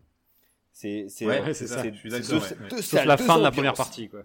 Ça a une Ouais, sauf montée. la fin, ouais. ça euh, monte tellement en tension. le- la, la scène de baleine est extraordinaire de tension. Enfin, euh, c'est, c'est- je trouve que oui, c'est très bien amené et, et tout est clair en fait. Tu sais très bien, tu parles de mouvement et on le verra aussi dans la réal, mais euh, tout est clair dans ce qu'il veut raconter, là où il veut t'emmener dans son histoire. Je trouve que c'est très lisible, euh, c'est très clair et en même temps ça raconte plein de choses, ça parle de plein de thématiques. Donc je trouve que là-dessus il est hyper complet euh, Bah, son scénario. C'est ce qu'il dit, c'est ce qu'il voulait. Il voulait pas reproduire un Apocalypse Now, quoi. Il voulait faire euh, dire autre chose, et c'est quand même compliqué parce que Apocalypse Now avait dit beaucoup de choses sur la guerre. Il a posé les Ouais, bases. mais non, non, Ouais, il c'est a pas posé les bases. C'est vraiment deux récits différents. Il y en a un qui se veut euh, bah, surréaliste, hein, c'est celui, de- c'est celui de Coppola, et avec Air et, et Milius. Parce que la représentation du Vietnam, je suis pas sûr que ce soit la, celle qui, euh, qui a vraiment eu, vraiment eu lieu. En revanche, celle, présentée par Full Metal Jacket, elle me semble être beaucoup plus plausible. En tout cas, sur la deuxième partie du film. Hmm. Peut-être pas tout à fait d'accord. Bon, après, c'est une vision qu'on a eue euh, à cause des films. euh. Bah, moi, je dis ça parce que j'ai fait la. JAPD et la guerre. Donc, euh, ça me permet d'en parler parce que voilà, j'ai quand même fait la guerre des boutons, ouais. La guerre de la butte, on, a, on tous, on a plastique. tous fait la guerre des boutons, hein, entre 14 et 17 ans, on va pas se mentir. Du coup, je pense qu'il est l'heure de, de désigner le, le vainqueur de, de cette catégorie. Ah, Je pense qu'on a été assez complet hein, sur l'étude des scénarios de chacun des films. Alors, euh, je vais peut-être vous surprendre, mais euh, le fait de débattre avec vous m'a convaincu d'une chose. C'est le scénario de Food Metal Jacket finalement qui m'a conquis par euh, son originalité. Le fait surtout de voir en fait la, euh, formation des soldats et ensuite leur, euh, façon d'agir sur le terrain. Bah, J'ai trouvé ça super intéressant, super malin. Et c'est vrai que par rapport à Apocalypse Now et Platoon, que j'ai trouvé très classique, Apocalypse Now, nous, la version qu'on a vue en tout cas, euh, et cette partie dans la colonie française que j'ai trouvé très intéressante, mais qui néanmoins euh, vient un petit peu rompre la dynamique du personnage central. Donc pour moi, c'est Full Metal Jacket. Ouais, j'ai du mal à en décider entre Apocalypse Now et Full Metal Jacket. Euh, pour le coup, Platoon, c'est ce que tu as dit, c'est assez, classique. Mais Apocalypse Now, je, pense que je vais quand même mettre un, point sur lui parce que c'est tellement dense, ça raconte tellement de choses que, que je pense que je vais partir sur lui. Euh, bah moi, comme je l'ai dit, je trouve que pour la lisibilité, pour le, euh, le, le point de vue qui est abordé, et, euh, et comme tu disais Pierrot, pour le fait aussi de passer après les autres films et de réussir à raconter autre chose, euh, je, moi je mets mon point à Full Metal Jacket. euh, de toute façon, c'était, c'est vraiment le, l'histoire qui m'a le, plus happé, le plus intéressé. Euh, même s'il y a beaucoup de choses dans, Apocalypse Now. Alors oui, j'écarte aussi euh, Platoon là-dessus parce que comme j'ai dit, alors après c'était voulu, hein, le, fait que les soldats soient un peu perdus dans ce qu'ils font, etc. Mais moi-même, j'étais perdu dans le film et j'avais du mal du coup à, à suivre vraiment ce qui se passe et avoir de l'empathie pour pour les personnages, etc. Que Full Metal Jacket, c'est celui qui m'a le plus happé en tant Ah. que en tant qu'histoire. En, en revanche, tu, tu parlais, tu parlais d'empathie. moi j'ai plus d'empathie finalement pour le personnage par exemple de, de, Martin Sheen ou de son fils Charlie d'ailleurs dans, dans mhm. Platoon que pour tous les personnages réunis sur euh, Full Metal Jacket. En fait, en fait je me je suis pas attaché à Joker. Il les montre sous. T'as pas d'empathie pour Baleine Mais non, même pas. En fait, même pas. Parce qu'il est trop fou en fait. Enfin, il est, il est, euh, il est trop en marge. J'arrive pas, en fait, même à m'identifier. Alors que Martin Sheen, même si euh, non, je suis pas Martin Sheen, même dans la, même dans un rêve, je suis pas Martin Sheen, même au Vietnam. mais j'arrive à comprendre. Et puis son côté passif, euh, bah, c'est vraiment euh, le personnage qui permet au spectateur de s'identifier. Euh, finalement, il est passif quasiment tout le long du film. Et sa première vraie intervention, c'est lorsqu'il bute la, la, vietnamienne sur son bateau pour que la mission puisse suivre son cours. Et mm. je sais pas, pour le scénario du moins, pour l'originalité de son, propos, de son point de vue, ça va à Kubrick 100%. Oui, oui. Voilà. Après, sur l'empathie, peut-être que il y, a certains aspects du personnage de Joker qui, qui me parle. Je sais pas. C'est il y a un peu de lui en moi, euh, peut-être. Donc, en, tout cas, ouais, Full Metal Jacket. Vainqueur, Full Metal Jacket sur cette catégorie.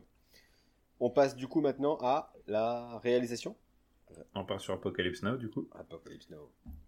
Alors moi je trouve que pour l'époque, ce film, notamment, en fait, la réalisation, il y a une, grosse partie, euh, c'est notamment la l'attaque avec les Valkyries, tout ça.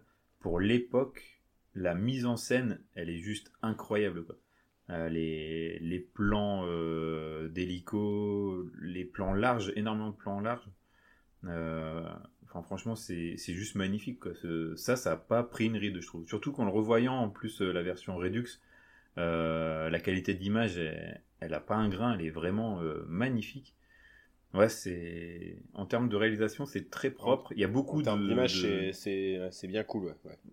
Ouais. Ah, c'est sublime. Franchement, c'est magnifique. Hein. Ça, c'est pas, ça a pas vieilli. C'est ouais, non, la, la lumière. Plusieurs fois, ouais. plusieurs fois dans le film, je me suis dit, ce film, euh, il vit vraiment, vraiment bien. Et c'est surtout euh, vrai dans la, dans la première moitié du film. Et la dernière, quand il arrive aussi euh, chez. Ah oui. Bah, la scène quand il arrive avec, tu vois les, les, gens sur les bateaux. Ouais, t'as vu, t'as la proue, la proue du, tu vois la proue du bateau et Martin Sheen devant, et puis t'as tous les petits canaux avec les indigènes. Oui. Euh, ce plan, il est magique. Et ces couleurs de, de, fumigène, comme tu parlais tout à l'heure, vaporeux, tout ça, on retrouve vachement ça dans, dans les fumigènes. Le brouillard, il y a toujours euh, une, euh, une, une, tension avec, avec cette, cette fumée qui est toujours présente. Et puis, je ne sais pas si toi, Alex, tu l'as vu dans les, avec ton installation, parce que bon, faut savoir qu'Alex a un peu un petit cinéma chez lui. Hein, le mec se fait plaisir. Et en termes de son aussi, euh, faut savoir qu'à l'époque, c'était un événement. C'est Coppola invente presque le Dolby Surround, le placement. Bah, les rotors déjà rotors, dès le début du film. C'est hyper important. Euh, parce que j'ai noté avec les pales du ventilateur, tu en parlais tout à l'heure. C'est mm. hyper important. T'entends le bruit des hélicoptères alors qu'il est en train de regarder un ventilateur au-dessus de lui. Et puis il y a aussi toute une affaire de décor, euh, parce que tout, tout, semble sortir d'un rêve ou d'un cauchemar dans le film. Ouais, notamment avec les fumigènes, hein, je reviens toujours. Hein, avec, euh, Ça m'a vraiment un truc qui m'a marqué dans le film, c'est les fumigènes. T'en as tout le temps. Toi, t'as pas été. Tu serais pas hooligan. Non, tu serais pas DVE, Dog Virage Est. T'étais grand place. Pour ceux qui savent pas, c'est les supporters du LOSC un peu foufou et Alex en faisait partie. Il était souvent torse nu sur une, euh, agenouillé sur une barrière avec un haut-parleur. Complètement fou de si foot. seulement. Allez, le foot. Pour ceux qui ont écouté l'épisode, euh, l'avant-dernier épisode, on peut voir que Alex est vraiment un, aficionado de foot. Un hooligan, vraiment. Euh, bon, pour revenir à Apocalypse Now aussi, je trouve que en termes de, de, son, de, musique, il y a déjà la musique des Doors au début ah du film qui, qui envoie. Et à la fin. Mais après, à la fin. Et surtout aussi, ces, ces musiques d'ambiance.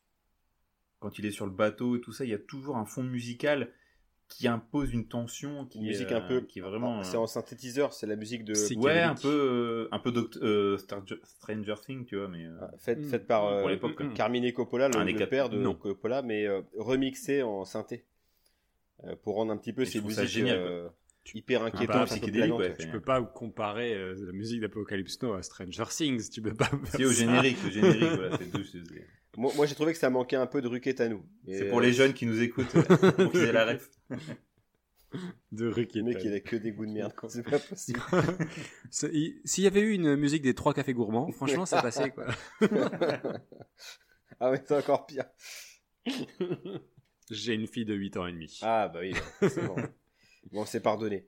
en tout cas, voilà, la, la, réelle, moi je la trouve, euh, je la trouve vraiment incarnée, mais, euh, mais je pense que c'est le genre de film qui sera intemporel, tu vois. Bah, ça l'est, il est déjà 78, 79, ouais, ouais. 79, pardon, ouais. Ouais, dans le futur, quand tout sera fait en, CGI et tout. Mais c'est déjà le cas. Bah, en fait, on est dans le futur là. Et c'est là, où, se, se, démarquent certains réalisateurs d'autres. Par exemple, moi, je trouve que Nolan, qui, ah, Nolan, lui, fait, essaie, essaie de tendre vers ça. Mais il peut pas tout faire comme ça, mais il essaie de faire comme ça. Par exemple, sur Dunkerque, ça rend les films... il fait à son, du, vrai à 100%. Lorsque Coppola fait sauter la jungle, il a fait sauter en vrai. Et il y a un, vrai écart de. Parce que vu que tu le sais, je sais pas, ça change vraiment ton, ton rapport à la scène. Et moi, lorsque la, la, jungle explose, bah ça, T'as des frissons. des, bah, des frissons. Ah mais pas de, des frissons de, de bonheur, mais de d'effroi. C'est incroyable. Ouais, c'est... ouais, ils l'ont fait. Quoi. Bah, ouais, euh, franchement, cette scène-là, elle est, elle est Alors que dans les Marvel, plus rien n'a d'enjeu puisque tout est fake. Ouais. Tu t'en tapes. Et, euh, ça devient toujours euh, bigger and louder. Et bah oui, Lourder, t'as raison. As raison. Et du coup, un jour, on va, on, va, parler des Marvel, mais là, je vais envoyer mais, des, des boules de feu. Ça va en CGI. Non, non, là, ce sera du vrai. Là. moi, moi, je dois, je, dois être. Euh, pour, pour le coup, j'ai eu des frissons de. Pas d'effroi, mais euh, de, de. Je veux dire, c'est magnifique, cette, cette explosion, ce, cette cargaison de napalm dans la jungle c'est beau à voir. C'est démentiel, quoi. C'est vraiment. Ça me fait penser aussi après. Ils, ont, ils en font un, parallèle dans euh, le film avec euh, Ben Stiller là. Ah, Tonnerre sous les tropiques. Ouais. Incroyable. Quand il y a le, gars qui doit tout faire péter dans la jungle et tout ça, et ça me fait penser à ça forcément. Mais c'est vraiment, allez, on fait tout péter quoi. C'est. Ouais. Ça devait en, d'être là à ce moment-là et de faire envoyer du napalm comme ça, ça devait être incroyable. C'est palpable, tu sais justement. Tu parlais de la comparaison avec le CGI Là, euh, là c'est réel, c'est. Et puis c'est les explosions à telle hauteur. les explosions qui se trouvent à 2 mètres de Robert, Duval. C'est des vraies explosions, hein, c'est pas du chiquet. Quoi, et le gars il tremble pas. Il, ouais, il sourcille même pas quoi. C'est incroyable. Pour le coup, c'est un. En fait, je trouve que justement dans sa première partie, c'est un pur film d'action avec des scènes d'action incroyables. Euh, on le disait avec un sujet quand même assez lourd, mais les scènes d'action sont là, se posent là il y a un sacré budget hélicoptère et euh, avion de chasse. Hein. Putain, il y, en, a des bah, hélicos. Euh. Encore une fois, merci au commandant Marcos. Ouais. qui était repeint tous les soirs. Euh. Incroyable. Incroyable. aussi, je trouve que pour le coup, même les plans qui sont filmés la nuit, l'attaque là avec le, pont, qui font péter aussi d'ailleurs, mm. bah, c'est quand même vachement lisible quoi. Les, scènes de nuit sont, vraiment propres. grâce, aux, fusées lancées, c'est ce qui permet juste d'éclairer euh, par moment les soldats pour comprendre leur, euh, leur emplacement. C'est très bien fait, T'as beaucoup de plans larges, euh, c'est incroyable. La réalisation, elle est, elle est géniale. Franchement, ah. rien à dire sur ça. Alors, je me permets de dire, j'avais vu une, une, exposition quand j'étais, j'ai vécu quelques mois à Montpellier, et c'était l'exposition de Dean Tavoularis, donc le, chef décorateur du film, qui a obtenu un Oscar, il me semble, pour le film. Et incroyable. Il n'y avait pas pour le décor. Non, c'était pour la photo. Mais c'est surpris parce qu'en fait, il a plus travaillé sur les décors que la photo. C'est un autre mec euh, qui s'occupait de l'image. D'ailleurs, il le dit dans, le, dans, dans son expo. Et c'était fabuleux. J'en ai, enfin, ai appris plein dessus. Et euh, c'est un, un, grand fidèle de Coppola. Il a, il a bossé dans ses meilleurs films comme dans ses plus mauvais. Et c'était euh, c'était magique. On voyait vraiment des reliques en plus d'Apocalypse Now. J'aimerais tellement la revoir cette expo, si possible. Monsieur Dean, revenez à Lille, s'il vous plaît. Cette fois-ci. Ce serait plus facile. Voilà. Et la scène de fin, tu parlais de l'apparition de Brando où il met du temps à apparaître euh, hmm. euh, dans, à la lumière du jour. Je trouve bah, que là, surtout pour cacher le fait qu'il soit gros hein, à la base. Ah, tu le vois. De toute façon, tu finis par le voir. Mais justement, c'est un jeu. Euh, en fait, là, à ce moment-là, la mise en scène a du sens par rapport. Oui, c'est ça aussi. ça ajoute du coup un côté mystérieux et. Exactement, ouais. Et tu, ça, ça, se fait attendre hein, son apparition il est vraiment, il y a un jeu de clair-obscur qui se joue comme ça, il est toujours dans la pénombre, on voit des bribes de visage, et puis à un moment il s'avance, bah, et, là tu le découvres. Toi Aurélien, c'était la première fois que tu le voyais Qu'est-ce que tu as pensé? Parce que moi je, je, l'ai vu plusieurs fois et j'ai plus cet effet de surprise et, et puis l'attente surtout. Qu'est-ce qu'on a J'ai pas, en fait, je n'avais pas de surprise parce que finalement, sans l'avoir vu, tu sais très bien euh, à quoi t'attendre quelque part et euh, je savais que Brando allait arriver à ce moment-là et, et j'avais déjà vu son personnage, donc je savais à quoi il ressemblait, donc j'ai pas eu de cette surprise-là, mais je trouve que du coup ça lui donne une iconisation qui est hyper importante dans, dans l'histoire. Et la manière dont, dont, il est présenté sert complètement de propos en disant ben ouais je suis euh, je suis un, chef euh, chamanique je suis euh, je suis un gourou je suis un leader et et, j'ai cette cette identité spirituelle que que je veux dévoiler petit à petit et là la mise en scène est parfaitement colle parfaitement au propos de l'histoire donc je trouvais que ça avait du sens même si c'était euh, compliqué à regarder parce que j'arrivais en fin de film, au début de ma nuit. Mais, euh, je trouve que là, euh, c'est plutôt bien joué. Et pour autant, c'est vraiment anti-spectaculaire au possible. C'est du, c'est du Il n'y a pas de climax, quoi. on, s'attend à voir un soldat d'élite. Au final, on se trouve avec, avec Carlos. Il y a aussi, il y a aussi on, le voit ainsi un, plus, un peu plus tard, enfin quelques, quelques minutes plus tard, en plein jour, lorsqu'il a, il a mis dans une sorte de, de caisse euh, Martin Sheen pendant quelques mm. jours à l'isolement. Et là, il l'ouvre et puis il lit euh, le Time Magazine qui fait un rapport de la guerre qui est complètement, euh, complètement faux, quoi. Et, mm. ah, je sais pas, là, pour le coup, la réelle, j'ai adoré, moi, le, avec les enfants autour. ouais, ce côté, ce côté, ce côté les, vrais cadavres. les vrais cadavres qui jonchent les sols. Ouais, alors ça, oui, les morceaux, les membres coupés. Ça, sur les anecdotes de vrais cadavres utilisés pour le film, a priori, c'est c'est super chéri. Hein. Ah ouais? Ouais. Bah, Coppola, Coppola dirait pas oui, oui, oui. Euh, bon, on a chopé les mecs à la morgue et puis on les a foutus à droite à gauche. Par contre, c'est un vrai, euh, c'est un vrai bœuf qui coupe à la fin. Ouais. Par contre, par, par, contre là, il, en fait, il filme vraiment une cérémonie, euh, une cérémonie du coin qui existe vraiment. C'est dur là. Ah, c'est dur, mais c'est un truc religieux. C'est graphique. Il n'y a, pas eu de souci par rapport à ça parce que quand tu vois euh, Ruggiero Deodato sur Cannibal Holocaust euh, qui a eu euh, grave problème. la tortue, Il y a une scène complète où il dépece une tortue ouais, qui, qui est hardcore quand même à suivre. Il y a eu pas mal de soucis, donc je me dis, est-ce que là, il n'y a pas de problème de filmer ça en vrai? Parce que c'est quand même très bah Non, c'est comme, comme un documentaire que tu pourrais filmer, euh, je sais pas, en Papouasie, Nouvelle-Guinée, avec des sacrifices euh, d'animaux euh, hmm. qui existent toujours. là, pour le coup, c'est intéressant. Il, il, intègre, il dans le côté sectaire du truc, mais hmm. mais c'est filmé vraiment à part. C'est pas une commande de Coppola de dire, bah tenez, vous allez buter une vache, quoi. Ouais, d'accord. Mais du coup, c'est bien parce que je trouve que ben, c'est intéressant ce que tu dis parce que il le met complètement en parallèle avec la mort de, du colonel Kurtz. Parce que comme on a dit qu'on pouvait spoiler, on y va. Euh, il n'y a pas de surprise. Et la mort du colonel Kurtz, donc euh, du coup le personnage de Martin Sheen vient tuer à coups de machette. Euh, et, et, pour le coup, je trouve que bah, la mort de, de, Brando, elle est, comme j'ai dit, anti-spectaculaire. C'est-à-dire que c'est tout est un peu dans la pénombre, on voit pas grand-chose, on voit des, des surtout, il n'y a pas de lutte. C'est un mec, un mec qui, se laisse, qui se laisse mourir. Oui, mais parce que c'est ce, qui, c'est ce que dit euh, Martin Sheen en disant, bah, en fait, il, euh, il attend que je vienne.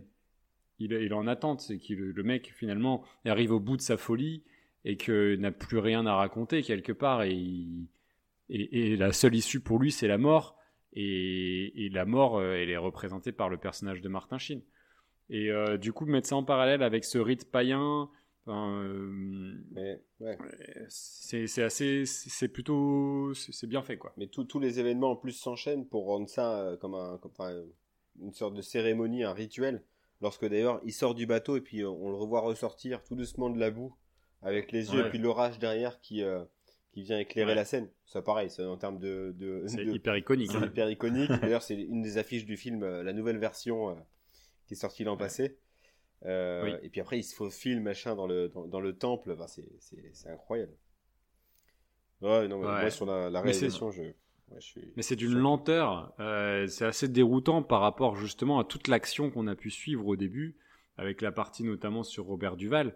Tu te dis, c'est quand même à l'opposé, quoi. Bah, en, fait, en, fait, à chaque fois, c'est vu que Martin Sheen, le personnage, est, est assez passif. Euh, le rythme est dicté par le, son, le, le, gars qui va venir en face de lui. attente. Euh, par exemple, mm. lorsque c'est Robert Duval, ah, il y a du rythme, il y a de l'action. Il va rencontrer Christian Marquand sur la compagnie française. Alors là, euh, bah, de repas de famille, on envoie du vin, du saucisson et puis on s'endort. Et puis à la fin, bon bah là c'est le côté un peu, euh, un peu, un, peu, euh, voilà, chamanique, comme tu disais, religieux, païen. et là, c'est un, autre rythme encore. Donc en fait, à chaque fois, c'est dicté par le personnage qu'il a en face de lui, je trouve. C'est vrai, ouais. C'est vrai. Et c'est là où le film est assez, pour moi, déroutant et et où j'ai, je comprends complètement le culte qu'il y a autour de ce film, même si je le découvre avec beaucoup de retard, tu sais.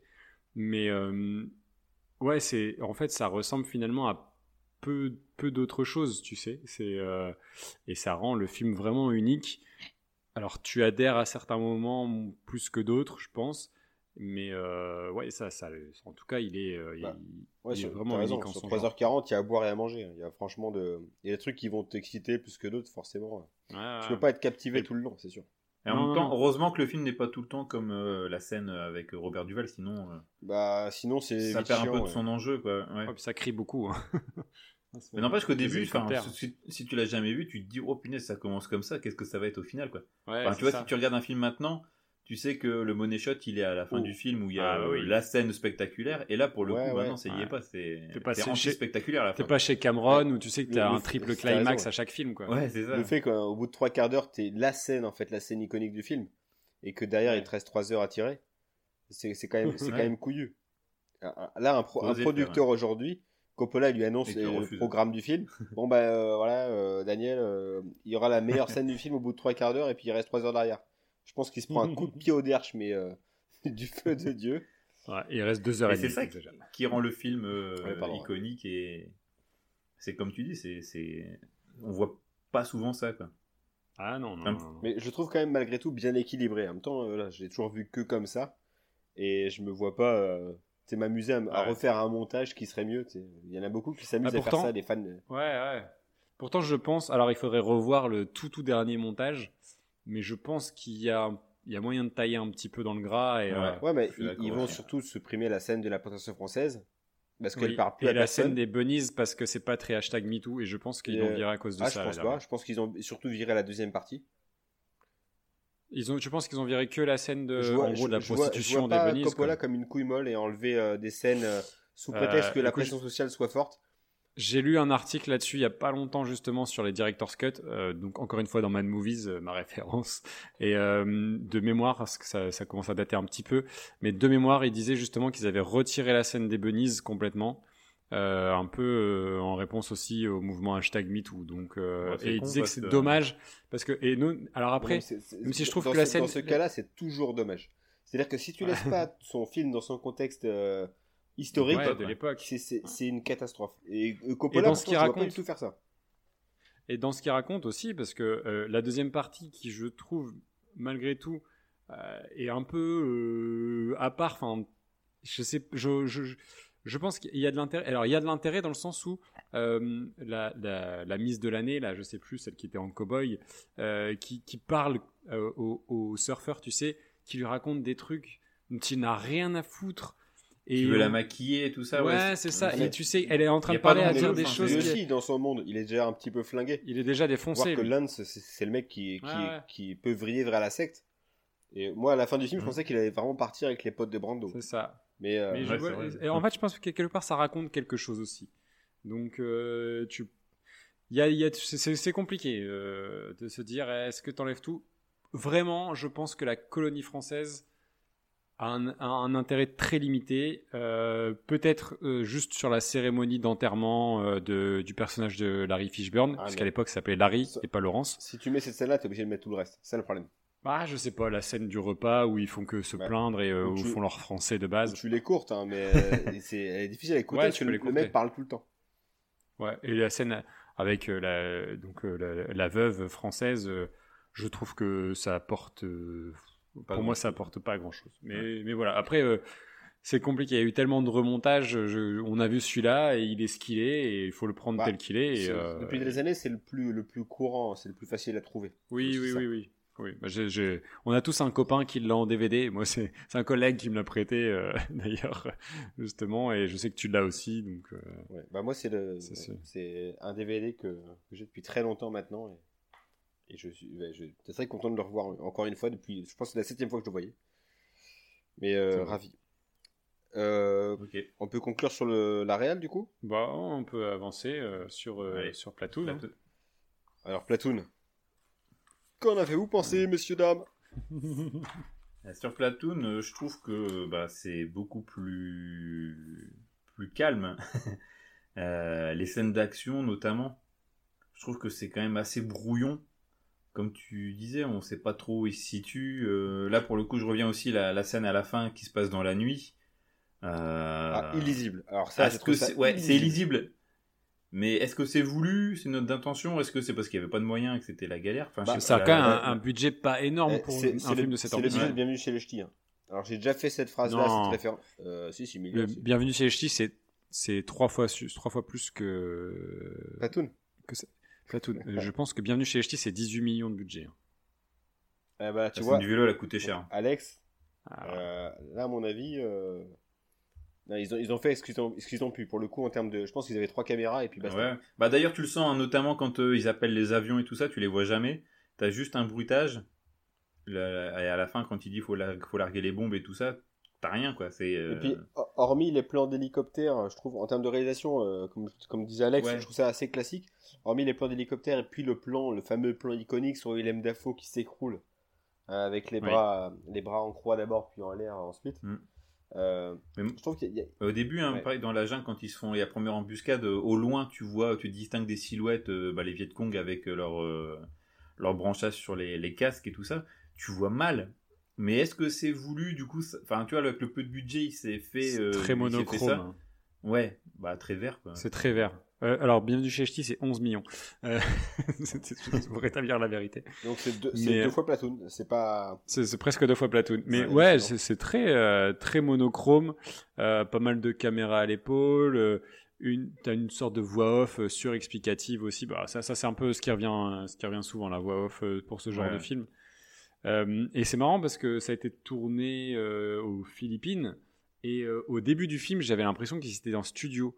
Tellement le cadre était resserré et euh, j'avais pas ce sentiment de jungle, ce sentiment d'humidité que tu. Ah que- Moi, ça aurait pu Ouais. passer. Moi, je début, ça aurait pu se passer. Non, pour moi, j'ai l'impression que ça se passait, ça pourrait se passer à Falampin. Vous le savez, chers auditeurs, on est, euh, on est du nord. Il y a une, Ouais, une on va dire Fontainebleau. il y a une grande forêt, une jungle, ouais, Fontainebleau. Franchement, ça aurait pu se passer à Fontainebleau. Je, je vois pas même, euh, je sais pas, de, une, une jungle aussi, enfin, dangereuse qu'on peut voir dans Apocalypse Now avec des tigres. Euh, Là, tout semble euh, bah, tranquille. Enfin, euh, je- La seule menace, c'est les Viet Cong, quoi. Je- dans- ouais, dans cette- je- il y a- pas la nature, il n'y a pas de nature. C'est ça le problème. Enfin, tu sais, au début, il galère hein, avec la machette à avancer euh, au début du film, mais Ouais, après. mais crois-moi qu'à euh, Fontainebleau, après, même qu'une machette, tu galères. hein.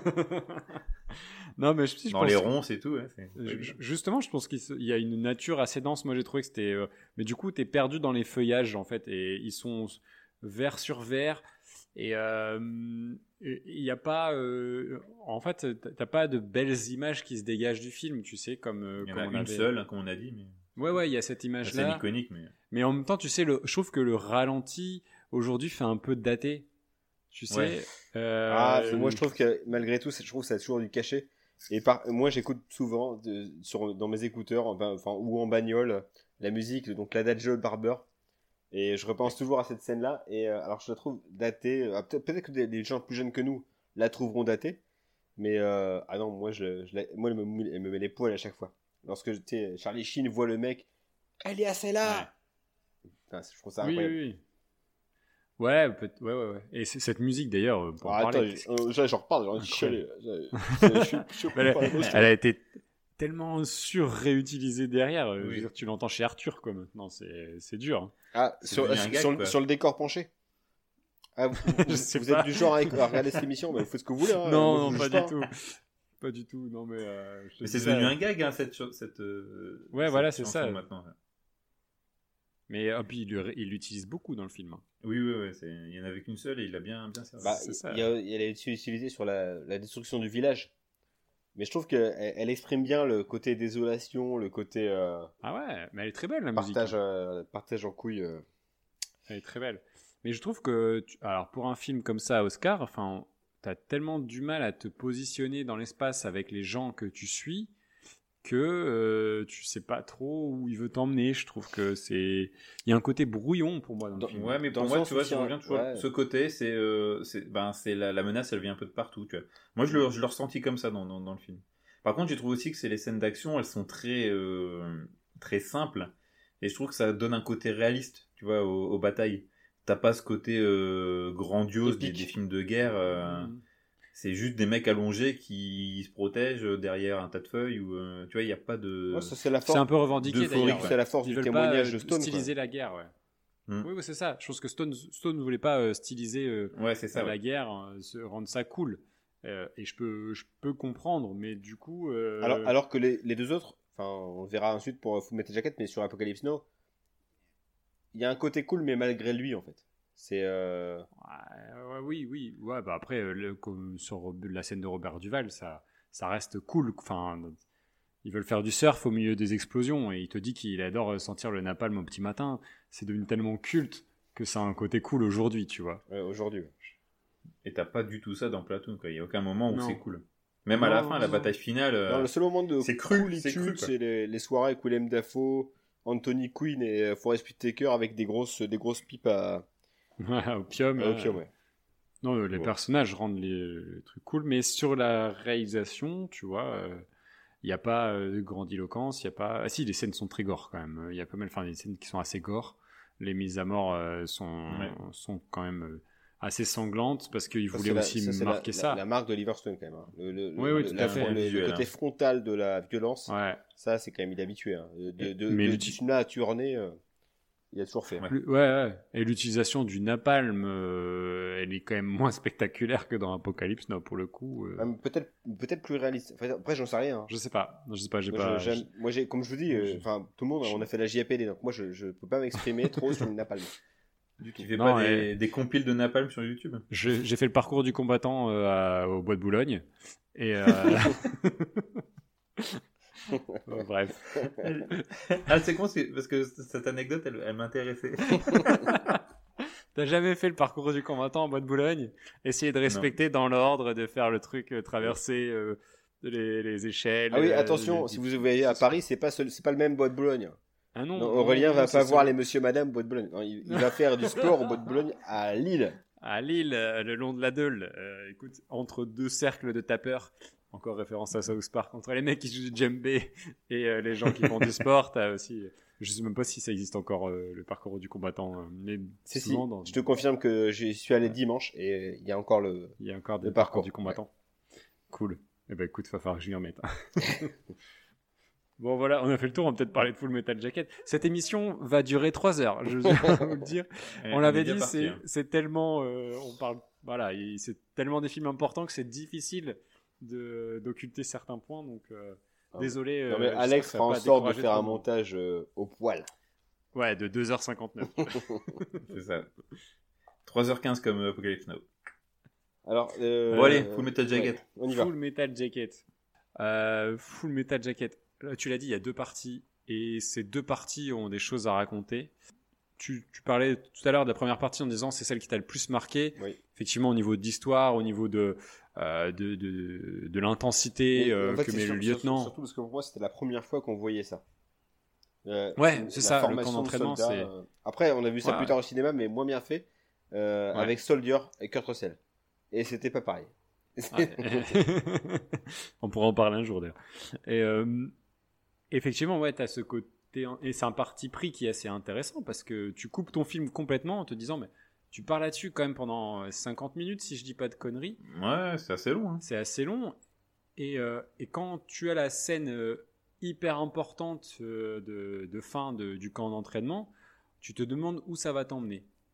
Et c'est là où je te disais tout à l'heure, au niveau de l'histoire. quoi, je trouve que. Ouais. Et c'est là où, en fait, là, la réalisation prend le pas sur l'histoire et euh, tu parlais de mouvement, de travelling, ça c'est hyper important. Je trouve que euh, je, vais peut-être en parler tout de suite parce que pour moi c'est ce qui m'a le plus marqué. C'est mmh. ce côté, euh, on doit avancer, donc on doit aller d'un point A à un point B. et là, il te fait un travelling de la gauche vers la droite. Ça c'est très clair. Il avance avec les, les, personnages de la gauche vers la droite. T'entres en scène de combat, t'es un personnage. C'est-à-dire que là, la caméra avance euh, tout droit. et suit les personnages en même temps. C'est très fluide et là, tu es vraiment au cœur de l'action. Tout ça, ça se fait euh, tout, tout au long du film. Tu les vois plusieurs fois aller de gauche à droite. Euh, on avance. Et à deux moments, à un moment où on suit une caméra qui veut te filmer ce qui se passe, te fait un travelling en sens inverse de la droite vers la gauche pour refilmer les soldats et les soldats ont chacun une punchline à donner à ce moment-là à la caméra. Et je trouve ça intéressant. Mais ce qui est plus intéressant, c'est à la fin, ils rentrent, ils rentrent chez eux, et là, tu as le chemin en retour, et la caméra fait un travelling de la droite vers la gauche avec les personnages. Et tout ça, là, tu sens la maîtrise, tu sens que le mec touche quand même. c'est quand même Kubrick. Et euh... c'est recherché, ouais. Bah, ah, c'est pas le c'est pas le tonton avec clair, son, camé euh, son caméscope de mariage. Là, c'est ah, là, là, on parle d'un mec qui, qui, gère un peu la technique, euh, puis de A à Z. Hein. Mais Genre le film de ah ouais, mais c'est euh, incroyable, c'est tellement maîtrisé, tellement lisible et et, les, et là, euh, enfin, euh, vas-y, on va reparler peut-être des scènes d'action juste après.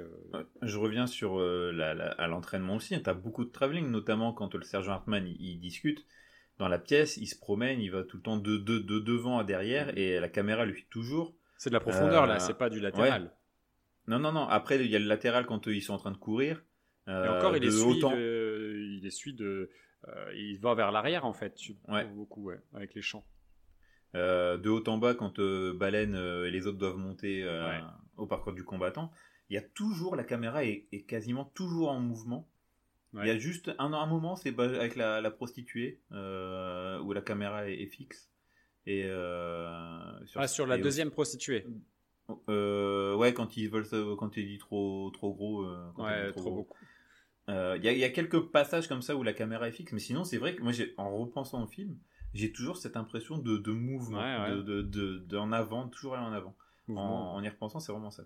Et, la rupture de euh, ton.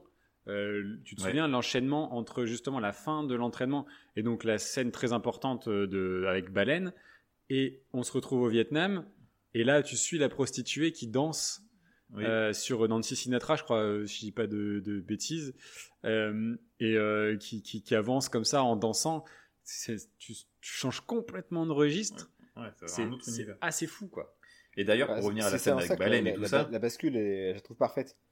Enfin, ah ouais, complètement. Bah, ça illustre bien ce qu'on vient de raconter dans la première partie. Bon, bah, c'est balayé. Puis là, on repasse sur un, un truc qui serait radicalement différent, mais avec les mêmes personnages.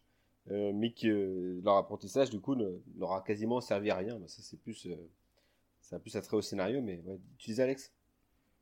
Non, pour revenir sur la scène avec Baleine, là aussi en termes de réalisation, la, lumière bleue, ah ce, cette musique qui, qui, monte en tension, ce regard, le regard, le beau regard de Vincent Donofrio.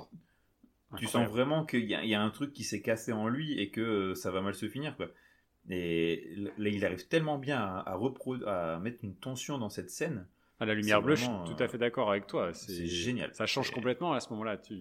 La ouais, parce que c'est assez, c'était assez neutre. C'était euh, la, lumière. Euh, la, lumière blafarde des, des, dortoirs. Ouais, c'était blanc. et là, on bascule vers une lumière qui a, qui a, qui a une, intention.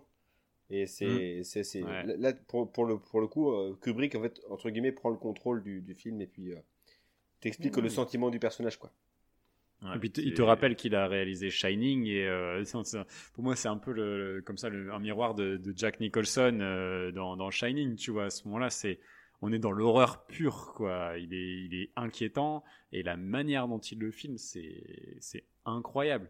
Et, euh, et, et juste après tu enchaînes avec le Vietnam où là il va jouer aussi sur des scènes absolument sublimes de soleil couchant. D'ailleurs il y a au moins une scène d'entraînement où ils sont au soleil couchant, tu sais, la lumière est rouge. Euh, et ça, c'est réutilisé ensuite quand ils sont au Vietnam. Tout ça, c'est au service du film, en fait. Et, euh, et ça te rend les images tellement. Euh, j'étais happé par la manière dont c'était fait. Je trouvais ça tellement beau. Moi, il y a un truc qui m'a un peu dérangé, mais en même temps, voilà, c'est dans l'imagerie de, des, films du Vietnam, c'est qu'on a toujours le, la jungle et que euh, là, euh, pas trop, comme il l'a dit, hein, il, ouais, là, il, voulait pas refaire euh, Apocalypse Now, donc et c'est ce qui m'a mm. un peu dérangé dans la dans, dans cette deuxième partie, c'est que on ressent pas trop le côté Vietnam, sachant que le film au final il a été tourné dans un banlieue de Londres, dans des usines désaffectées. Ah, mais ça. Je trouve que cet effet-là, il a ramené des palmiers en plastoc. avant de le voir, je, je le savais. et ça m'a ça m'a emmerdé parce qu'en me disant en fait j'ai pas arrêté dommage, de penser Tu à un avoir une la- zone une zone industrielle désaffectée avec des paniers Mmh, en plastique entre- euh, là ça m'a emmerdé mais euh, Tu perds un peu de, de, de la du de l'exotisme du Vietnam, ce qui en fait euh, un des films de guerre très iconiques avec ouais, les, mais les, les hélicos qui ont leur forme spéciale, les tanks et, et la Bien sûr. jungle. C'est vraiment un- une icône. ce Mais- vu- et là, tu l'as pas dans, vu- dans cette vu que ça partie-là. Et ça passe m'a un peu dérangé. par exemple il y a des films comme euh, Ouais, qu'on aurait pu traiter d'ailleurs dans ce de cet épisode donc euh, Good Morning Vietnam ou des trucs comme ça aussi, ouais. euh, ouais. qui sont euh, Peut-être un épisode 2. hein. Peut-être, ouais, peut-être, mais qui sont, qui sont peut-être moins dépaysants parce qu'ils sont plus centrés sur, euh, bah, sur, un, sur un groupe de personnes ou sur une mission bien précise. Là, ils sont en ville hein, quasiment. Donc c'est Ouais. euh, C'est ce qui m'a un peu dérangé. C'est différent par un peu rapport à la où là, ils sont vraiment en pleine jungle, euh, Mm. dans le bourbier absolu. Moi, c'est ça qui m'a plu en fait. Je trouve qu'il te montre autre chose. C'est que ça passait aussi par des villes. Et, euh, et là, pour le coup, euh, on est dans un film de guerre pur. Alors peut-être que effectivement, tu ressens moins le côté Vietnam entre guillemets, le côté jungle, Mm. le côté nature euh, hostile. Ça aurait pu être un peu n'importe quelle guerre, quoi. Ouais, ouais, ouais, mais euh, mais j'ai trouvé justement de la manière dont il mettait en scène tout ça, la manière dont il gérait les images. J'ai pas, en fait, j'ai j'ai plus eu l'impression d'être dans un studio sur Platoon alors qu'on était dans un décor philippin que là euh, sur les scènes de ruines euh, dans dans Full Metal Jacket Ouais, ouais. Que que j'ai trouvé je Ouais, poussiéreuse. je suis assez d'accord avec toi, Aurélien, là-dessus. En fait, c'est, euh, en fait, on, on- Kubrick nous, donne- enfin, nous donne pas ce que ce qu'on attend de lui. Euh, en fait, par exemple, un film de la, de la guerre 14-18, on va attendre des, chaînes, des scènes de tranchées. Mhm. Euh, mais si un mec prend le contre-pied, le- l'effet en ville par exemple, ou nous fait un truc sur le taxi de la Marne, ah bah on va dire bah merde, il n'y a pas de, y a pas de tranchée. Bah, en fait, c'est un peu le contre-pied qui prend Kubrick. On va, il nous montre pas la jungle, Ouais. Et il nous montre des scènes de ville. C'est vrai que c'est ce qui est peu commun. Et puis, Et on est moins c'est pas habitué. ça. Enfin, il, il voulait montrer surtout c'était la dualité de, de Joker. euh, Ouais, ouais. C'est pas, euh, voilà, il voulait pas montrer l'exotisme. Après, quand même, c'est quand même bien fait. Quoi. Il y a les, les roquettes qui détruisent euh, les façades d'immeubles et tout ça. Tu sens quand même il y a, il y a du budget hein, quand même derrière. Il y a quand même des scènes d'action qui sont qui sont co- convaincantes plus que dans Platoon. Tu l'as donné le budget d'ailleurs? Ouais, c'est ça. si- Euh, 30, ça? 30 millions. Ouais, Ouais. c'est plus Ah, gros. c'est- c'est costaud, hein. euh, non, non, non, parce que euh, Apocalypse Now a dépassé euh, celui-là. Non, et- c'était 30 aussi, euh, quoi, Snow, mais, mais après, avec C'était l'inflation, 10 ans avant, quoi. Ouais, ouais. C'était 10 ans avant. Donc, bon, après, voilà, c'était un maître. Enfin, à ce moment-là, il était. Enfin, tout le monde savait à quel point c'était un, énorme Oui, réalisateur. Il marchait sur l'eau, le gars. ouais, tu pouvais lui donner ce que tu voulais comme budget. Moi, Oh, je suis pas sûr, ouais, hein, je- je lui donne un docteur Sylvestre, je suis pas sûr qu'il en fasse un chef-d'œuvre. il y tient. Non, Il a forcément Il des tient. limites, le mec, à un moment donné. Non, mais bien sûr. Après, euh, voilà, je pense que c'est quelqu'un qui a été traumatisé par Il ses a, quand même pas films. réussi, il a quand même pas réussi hein, parce que euh, avoir le budget qu'il voulait parce que pour le film Napoléon euh, il a dit il Ah a oui. jamais pu le faire parce que le budget était C'est euh, son fameux, fameux projet avorté euh, mille fois. Oui, oui. Et fina- et con parce et que j'aurais bien et voulu finalement, c'est c'est Christian Clavier qui a fait un super téléfilm en deux parties. euh, avec John Malkovich aussi, super. Voilà. C'était pas Les Misérables avec John Malkovich Non, Malkovich, il a, il a joué dans toutes les merdes françaises euh, dé- début Ah, des ouais, années 2000. c'est euh. Je me, je me souviens, moi, faut il bien m'a- il manger m'a- hein. Il m'a traumatisé dans Les Misérables, euh, le, le téléfilm en plusieurs parties de TF1. Ouais. Euh, Bah, est- J'ai un, un grand souvenir dessus. De, de- de il a joué dans, dans Balzac avec, euh, avec Depardieu, dans bah, Napoléon. Et oh, on est en train de parler de Malkovich ou de Vietnam là? Il faut se re- On fera un épisode spécial Malkovich, ça c'est promis, mais pas maintenant. Oh, bah, je crois que Ah, il y a beaucoup, même beaucoup de pas mal choses. hein, mais, euh, euh, ouais, ouais, faut- peut-être euh, écourter parce peut-être- que sinon peut-être trancher on, a pas On va trancher sur, le, Ouais, sur la réelle On n'a pas parlé de la musique euh, quand même dans, Ah, oui. dans Full Metal Jacket, euh, qui se termine quand même sur un Painted Black des Rolling Stones. Ouais. Ça claque. Quand on pense à la fin. Ouais, trop bien ça. Tu fais... ah, c'est exceptionnel. C'est vrai que pour le coup pour les trois films ils arrivent toujours à caler une petite chanson euh, d'époque euh, bien sentie. Alors, et... moi sur Apocalypse Now, sur Apocalypse Now, il y a juste euh, Bah, il y a les Satisfaction. Quoi. Il y a Satisfaction aussi au- Satisfaction. sur le poste ouais, lorsqu'ils font Satisfaction. du ski nautique. Tout à fait. Encore une fois, on sent que les loisirs Oui. ont, une grande place au Vietnam. Ok, bah euh, allons-y. euh, on va départager euh, la réalisation de ces trois films. Tranchons Allez, Pierrot. Je peux rajouter une règle? Ah. en mettant euh, une égalité ou pas? C'est jouable. Euh, Non. tu vas te faire cuire le cul. Moi, c'est 100, euh, c'est Apocalypse Now à 100%. Déjà pour l'image, pour, euh, je sais pas, l'ambiance. euh, en fait, moi, je suis, je suis allé sur ce film-là lorsque j'étais plus jeune, juste en voyant des photos, des photos du film. sans savoir de quoi ça parlait. Je savais que c'était connu, je savais qu'il y avait des acteurs incroyables dedans, mais juste les, les photos à l'arrêt du film. Et je voulais savoir de quoi ça parlait. C'était, je sais pas, c'était, euh, c'était déjà puissant à l'arrêt. Et là, en, en action, je sais pas, il y a plein de scènes qui, euh, qui m'ont marqué à tout jamais. Et la photographie, les décors, bref, Apocalypse Now à 100%. Bah, du coup, je vais enchaîner. Euh, effectivement, je, moi, je suis d'accord avec toi, il y a beaucoup, beaucoup de choses hyper intéressantes. Mais vraiment, par rapport à tout ce que j'ai dit, moi, le film qui m'a le plus subjugué sur sa réalisation, que j'ai trouvé le plus maîtrisé de bout en bout, ça reste euh, Full Metal Jacket et, et- et le grand Monsieur Kubrick. Donc, on va laisser Monsieur Q entre deux chaises Et euh, de euh, partager. tu parlais de un- un- une légende et deux bons réalisateurs. C'est qui la légende? Euh, pour moi, c'est Kubrick, hein, désolé. Non, non, après, voilà, je, je connais pas assez euh, le cinéma de... Et Christophe Baratier, il pue du cul? Non, je suis plutôt, euh, je suis plutôt euh, Antoniente. Ok, waouh, le mec élitiste, hein, dommage. élitiste le mec. Euh, ouais, bah, du coup, c'est con parce que euh, moi, je, bah voilà, j'hésite entre les deux aussi, euh, Full Metal Jacket et, et Apocalypse Now. Euh, Full Metal Jacket, c'est vraiment la maîtrise en fait du, du réalisateur. Il, chaque chaque euh, scène est vraiment pensée, euh, réfléchie et avec ce mouvement tout le temps.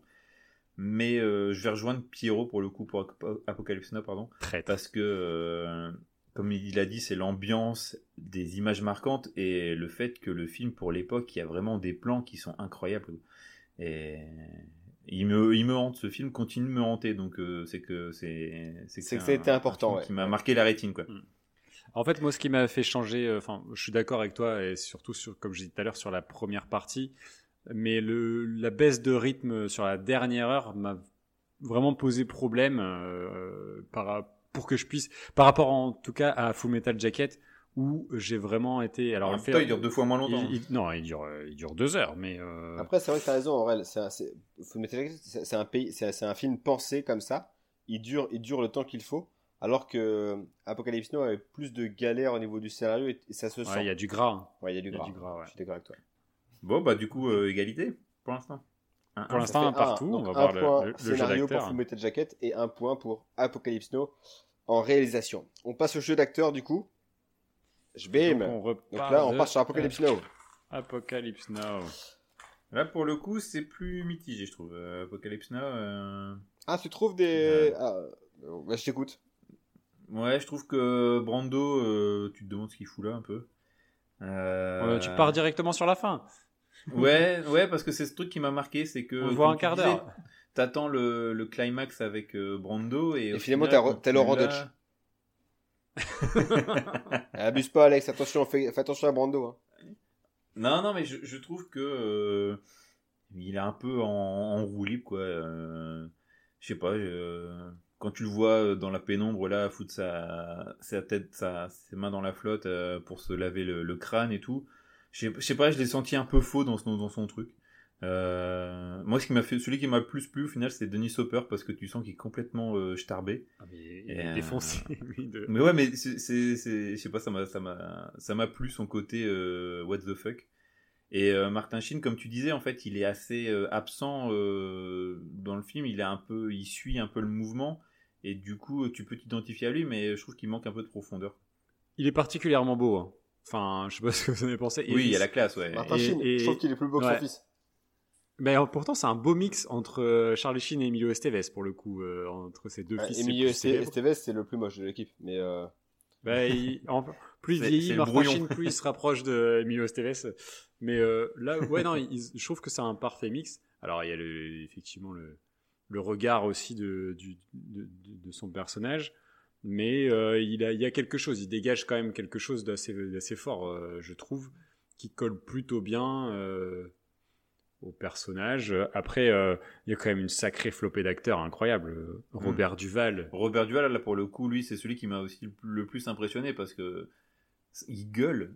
Il a vraiment euh, Il a un côté, et, euh, ah ouais, et puis cette, droiture, dit le cette de droiture Martin face au. dans le film, il, il- il rend, il rend toutes les choses qui se passent autour de lui rassurantes pour ces hommes. Ouais, c'est ça. il, Ouais. il voit en ce mec-là un mec qui s'en sortira sans aucune égratignure. Il le dit au début du Mm. film. Et c'est et c'est vraiment la sensation qu'il nous fait, euh, qui, qui nous donne quoi. Ah ouais, c'est très très bien ressenti pour ça, hein, la manière dont c'est fait. Ouais. Vous trouvez pas qu'il est, du coup, comme là, il est plus jeune, il a vraiment un côté, moi, il me fait penser à Woody Harrelson. Ah oui, oui, il y, a, de ça. Alors, en, beaucoup plus petit, mais il y a de ça, ouais. non, mais il y a vraiment sur certains films. et côté un peu texan, enfin du sud des States en tout cas. Peut-être aussi dans, sur la, le dernier Planète des singes, je sais pas si vous l'avez vu. Ouais, je les ai tous vus les derniers. incroyable. Enfin, pour moi, le, troisième Planète des singes, là, c'est un des meilleurs films, enfin, un film énorme. Et je trouve que le personnage de Woody Harrelson est, est très fort. c'est militaire où, ils enferment les singes dans des cages comme dans des camps de concentration. Ouais, ouais, tout à fait. Donc il m'a fait penser, euh, il m'a fait penser à, ça aussi. Euh, le jeune Larry Fishburne, euh, je trouve incroyable aussi. Enfin, très justement son côté un peu foufou, innocent et et, et, et, un peu perdu parce que c'est lui qui fait quand même une grosse boulette en, en pensant que, enfin une boulette, tu sens la, tension à chaque fois. Et il mitraille quand même une, toute une famille des Vietnamiens qui finalement voulaient juste protéger un Labrador. C'est, euh, c'est, ouais, c'est, pas la boulette. C'est, euh, non, il y a des soucis. L'erreur de jeunesse. Il y a aussi Frédéric Forrest, hein, euh, qu'on a, c'est un acteur qui est un peu oublié, qui jouait le rôle de chef. Donc le, mm. le le maître saucier, euh, qui était un, fidèle hein, longtemps de Coppola, hein, qui a joué dans, Les belles moustaches. dans tous ses films. Et euh, ouais, que je trouve génial là-dedans. Je trouve, en plus, c'est vraiment le seul mec qui accompagne de bout en bout presque Martin Sheen, qui reste un petit peu sain d'esprit quasiment jusqu'à la fin, avant évidemment de se faire décapiter par, euh, par Kurtz, en entendant les, les, plans machiavéliques qui se, qui se passent sur le bateau. Euh, et on voit pas au final que les second rôles étaient mieux que les personnages principaux. Voilà, ah en fait, euh, au final. Je suis d'accord avec toi. Moi, je trouve qu'il y, y, a, y a beaucoup de personnages et c'est pas, c'est pas anodin. Ils sont pas là pour rien.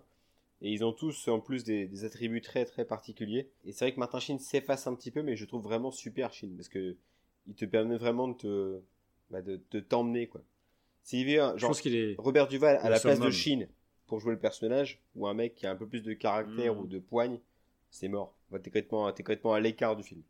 Bah, c'était Hervé Kettel déjà à la base au début, c'est ça hein Ouais, c'est ça pas mal. Et c'est en fait la première. Et du coup, elle serait moins matchée parce qu'il avait plus euh, de charisme. Enfin, en, fait, c'est même pas une histoire de, hein. de, charisme, c'est une histoire de bagou aussi. C'est un mec qui, c'est un Hervé Kettel, il a besoin de beaucoup de texte. Il faut que ça débine, enfin ça débite pardon, comme un peu comme De Niro. C'est un mec de sa de sa trempe, hmm. un mec où il faut il faut que ça envoie du bois. Quoi. Ouais, le problème c'est qu'il fait tout en voix. C'est ça, ouais, ouais. Et je trouve par contre on voit vraiment pas assez Denis Sauper. Parce que je savais, je, connaissais la légende autour de Denis Sauper. Oui, pour pouvoir jouer plus longtemps. C'est ça je, connaissais cette légende-là, justement. Qui s'est pas lavé, tout ça, qui, est fou, qui faisait chier le monde, en fait. Tellement défoncé, mais quand il apparaît, il, est tellement survolté, c'est c'est incroyable. Mais comme, comme toujours avec lui, hein, d'ailleurs. C'est on a, on a, pas la première fois qu'on parle de lui, puisqu'on a parlé dans le premier épisode euh, sur, Waterworld. Et on n'a pas parlé de Speed, mais euh, si, on a, on a évoqué Speed, mais on en parlera sans doute un jour. Hein. Oui, je pense. Oui, oui, je pense. Euh, et, voilà, c'est un acteur euh, toujours aussi incroyable, mais effectivement là, il est au summum de la défense, on peut, on peut le dire. Bah, euh, lorsque je l'ai revu, comme je le disais, c'est peut-être la septième fois que je le vois le film, et là, il m'a un petit peu agacé. Là, j'ai fait, hmm. ah, tu, tu casses un petit peu le bah, tout ce qui a été fait avant, je sais pas. je trouve pas, je trouve un petit peu fou en fait. Il joue en fait Denis Hopper. Denis Hopper, c'est en plus une personnalité publique plus qu'un acteur finalement aux États-Unis ça m'a un petit peu dérangé. Euh, on passe à, ouais, à Platoon. Euh, là, il y a une, sacrée flopée. Hein. Putain, il y a du people. Donc, on est passé du, père au fils, donc avec Charlie Sheen, qui d'ailleurs ne devait pas euh, jouer initialement dans le film. le tout premier projet d'Oliver Stone, c'était de faire jouer Jim Morrison. dans ce rôle-là, ça n'a pas été possible. Finalement, il a quand même réalisé un film sur les Doors. Euh, puisque bon, Jim Morrison étant mort à 27 ans, c'était compliqué ensuite. Mais surtout, après, il, il est mort il y a plus de 10 ans avant le film. En fait, il devait le faire bien avant le film. Ouais, c'était un projet qui datait euh, euh, de, bien avant. et puis après, c'était Emilio Estevez qui était pressenti. finalement, ça a été reculé. Emilio Estevez était plus. alors, Charlie Sheen était trop jeune au moment où Emilio Estevez était envisagé. Finalement, le film n'a pas pu se faire à ce moment-là. Deux ans plus tard, Emilio Estevez était pris sur un autre film. Ah, et sans, doute les petits champions. Très bon choix, monsieur Estevez. ah, les Mighty Ducks. Ou euh, Free Jack. Est-ce que vous avez déjà vu Free Jack? Non. On en parle.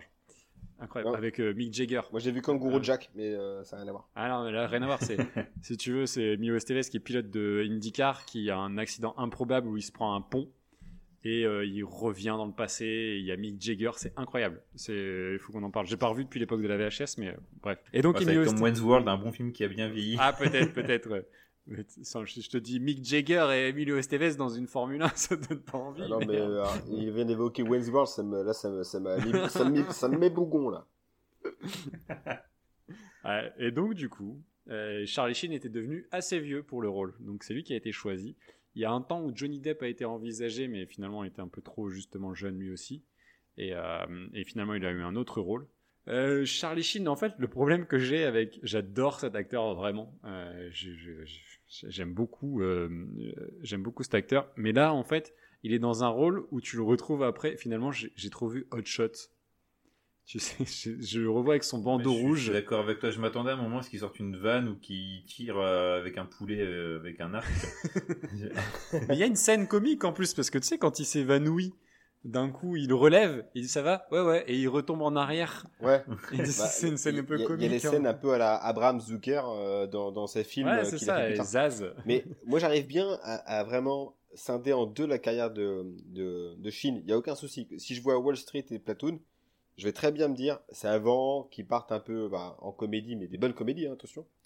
Euh, Et après, c'est le partage en couilles qu'on connaît tous avec euh, les caméos dans Scary Movie 3 et tout ça. Bref. Ça, on, Il est très bon dans ce cas. on, a- on en parlera moins déjà. Mais... Non, mais mon oncle Charlie, moi j'ai tout vu, Ah, Charlie, très bien. Tu disais, donc tu arrives à dissocier de toi. Oui, oui, au- sans, sans aucun problème. Mais euh, Après, il, est- il reste bon hein, dans son côté, justement. hein, il- alors, à la recherche d'une figure paternelle, euh, un peu. Bah, tu sens bien son côté. Ouais, c'est ça. Tu sens bien ton, son côté au début un peu paumé. euh, Et à la fin, tu, tu vois qu'il qu'il a mûri. Je trouve que ça, c'est bien, c'est bien fait dans, dans son jeu. Tu vois qu'à la fin du film, c'est plus le même euh, qu'au début. quoi. et, et même la, scène, la dans l'hélicoptère, elle est, enfin, elle est pas tire-larme, elle est, euh, tu le vois hurler comme ça en pleurant. euh, Elle est, elle, Mhm. elle est déchirante cette scène. Et c'est fou Ouais, que, hein, enfin, tu, tu, enfin, pensais plus que Charlie Sheen pouvait faire ça. Et c'est, c'est magnifique. Ouais. Ah, c'est dur de vieillir. Ouais, Surtout avec la drogue. ouais, la drogue, ouais. En parlant de quelqu'un qui joue pas très bien, je trouve que. Tu vois, pour le coup, Kevin Dillon, c'est comme dans Entourage. Euh, Attention à ce que tu vas dire. Ben, attention, tu marches, tu marches sur, des, sur œufs là. Tu marches. en- Ah là là, tu pars sur un sentier, mon gars. Ben, je trouve qu'il y a du surjeu en fait et ça rend ça rend sa prestation pas méga crédible. Je trouve Ah qu'il y, a- il y a un côté un peu faux Ouais. dans, dans la De toute manière façon, de, de euh, moi je suis d'accord avec Kevin toi, Dillon. euh, Alex. Kevin Dillon sera toujours l'ombre de son frère. hein. Ah bah, je trouve que c'est devenu l'inverse. hein.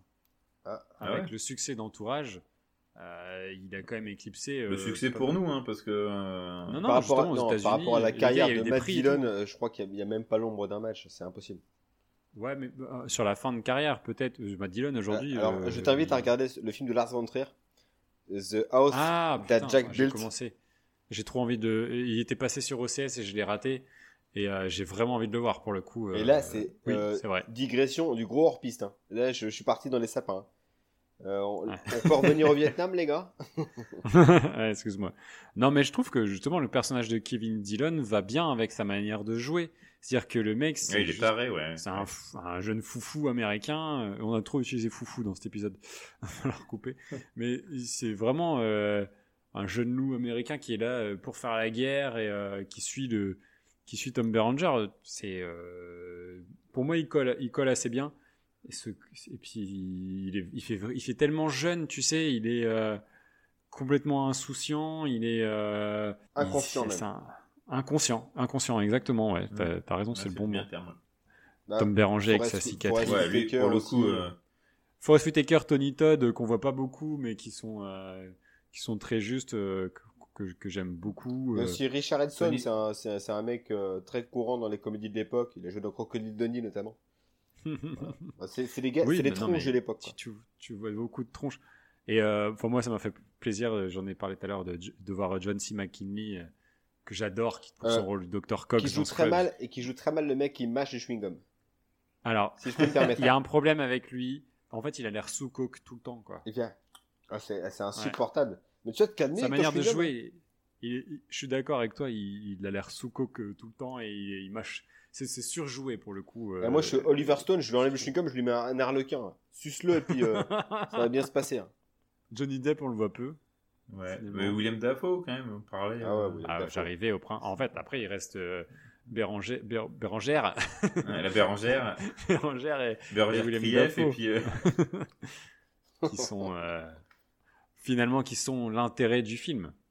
Oui. Ah ouais, oui. Surtout, Tom Berenger, je trouve que vraiment, euh, dès le début, tu sais que, voilà, avec sa cicatrice et tout Ouais. ça, euh, c'est vraiment acté, ça sera le connard. Ouais, non, Enfin, alors a pas, connard, il- parce que moi, je, je, je, je vois ce que voient les, gens, les soldats en Mhm. lui, c'est-à-dire qu'une sorte de sécurité. C'est avec, Un peu comme Robert Duval. ouais, ça, c'est avec lui qu'ils vont s'en sortir. C'est avec un mec comme ça qu'on sera à l'abri, entre guillemets. Ouais. Alors que Mais Le prend- mec, il a il du prend les vécu, devants, il a ouais. du. euh, il prend il- les devants il- et il protège Il est hommes. pas aussi, chef. Ouais, mais du coup, il- tu sais, il, il, il va un peu à l'encontre de ce que disent euh, les, ses supérieurs. Il remet en cause tout le temps. Euh, Donc le personnage, c'est quoi? C'est euh, Ouais. comment il s'appelle? David Mose euh, qui joue dans euh, euh, Desperate Housewives. L'état- Euh, L'état-major est quand même assez à son soutien, quand même. Oui, oui, oui, mais euh, mais tu vois que lui, voilà, c'est vraiment le vétéran. Il a tout vu. euh, il a connu des, il a tout connu avec euh, enfin, sur, le il- terrain. Il, il boit du, euh, du whisky euh, au goulot, directos. Oui. il dit allez-y, tuez-moi. Je Ouais, suis un là. bonhomme. Ah ouais, c'est c'est un mec qui, l'en a quoi, tu vois. Et euh, voilà. Il n'aurait pas pu être joué par Elise Moon, par exemple. Même si j'aime beaucoup Elise Moon. Hmm. Non, c'était compliqué là. compliqué effectivement. Mais euh, non, il est très juste. Et euh, no- nommé à- carrière inégale. Hein. Nommé à l'Oscar hein, pour le film. Ouais, il l'a pas eu, mais il est nommé euh, effectivement. Carrière assez inégale. Je vous invite à voir euh, The Substitute. Ou, J'en ai déjà parlé. moi, je leur dirais Sniper. Sniper. Sniper, un, deux, trois. écoute. Et il a joué il a joué aussi dans 1, 2, 3, Inception. 4, 5, 6, 7. un tout petit rôle. Ah oui, exact, exact. Mais il, euh, C'est le père de Kian Murphy dans le film. Ouais, il- Ouais, C'est-à-dire que sur sa fin de carrière, euh, il a, on dirait Tom Béranger qui a mangé Tom Béranger. Euh, Qui aurait mangé une meuf qui s'appelait Bérangère, comme dirait euh, Alex. c'est ça, C'est cadeau.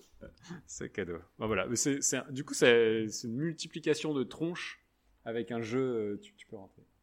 Une multiplication de tronches avec un jeu euh, qui assez inégal. euh, et pour moi, il y a toujours un peu ce côté, euh, un ton de comédie sur euh, pas mal de monde. Donc, euh, Et, il y a... et on peut parler aussi de Willem Dafoe, c'est important, je pense. bah, il est toujours impeccable. Moi, c'est l'un de mes acteurs préférés. Moi, je le vois dans un film, c'est pas forcément, une- c'est pas forcément un gage de, enfin, de succès. Hein, on peut se rappeler de Speed 2 ou de, ou même de Spider-Man, hein, c'est juste mon avis. Enfin, moi, en fait, je l'ai vu en VF Je très en- longtemps. Il en a fait trop. Ouais, peut-être aussi. Mais je trouve qu'il en fait trop dans, dans Spider-Man. Ah ouais? Il veut vraiment être. euh. Je Non, ce serait, c'était un petit peu trop abusé. Il avait vraiment mis trop le, le pied sur l'accélérateur. Et là, je trouve c'est dans, un, c'est un méchant de bande dessinée, les gars. ouais, mais euh, il, il peut aussi se calmer un petit peu deux secondes. Pas- Ah, moi, déjà, je- j'aime pas le bouffon vert déjà de base comme euh, Ah ouais. Je trouve qu'il est naze. Donc, euh, Moi, je trouve que les deux premiers Spider-Man sont tellement au-dessus de tous les autres Marvel qui sont sortis le, après. Le Spider-Man 2, je suis d'accord Ah, avec euh, le- Topus et tout. Celui-là, Et le 3, c'est bien le passage avec Tobey Maguire qui se met à chanter. c'est tout ça, à fait, avec tout à fait. Catastrophique. Tout à euh, fait. c'est très bien. Non, voilà, Willem Dafoe, là, j'adore ce- cet, cet acteur. Euh, notamment, euh, je vous le conseille, ce film. C'est. Mississippi Burning, donc, qui est sorti en 88, peut-être deux ans après Platoon, je pense, d'Alan Parker, Ouais. sur, la, sur le Ku Klux Klan, ouais. une enquête dans, dans le Bayou, qui est menée par Ouais. lui et Gene Hackman. Et c'est euh, à voir. Ça doit être bien. et ça. c'est une opposition J'ai vu style. cours d'anglais. C'est un, un- années 60, euh, enfin l'intrigue se passe dans les 60s, et donc t'as Gene Hackman qui est euh, un mec un peu désabusé de ce qui se passe dans le bayou, et puis un jeune mec qui vient de New York, euh, Tafo, qui est un peu idéaliste et qui pense que les blacks ont leur mot à dire cette dans le coin. ambiance euh, True Detective ou pas? Euh, bah ouais, mais version 60s quoi. Cool. Et puis t'as beaucoup Ouais. de musique, euh, musique un peu traditionnelle. Et euh, et non, mais puis il y a la confrontation aussi avec les gars du, du, du clan. Ah, il y a notamment Michael dis Rooker qui m'a- l'un des mecs du clan. Et ça lui Ah, va tellement bien que c'est non, c'est quoi le il, nom il est bien partout, Mississippi Michael Rooker. Burning d'Alan Parker. C'est un chef-d'œuvre. Ok. Bon, bah, c'est bon, c'est ma C'est c'est la si tu veux, je l'ai en DVD chez moi. Si tu veux passer le. Ok, bah on va peut-être passer. euh, Voilà, après avoir lustré euh, William Dafoe, on va se calmer, on va passer sur autre chose.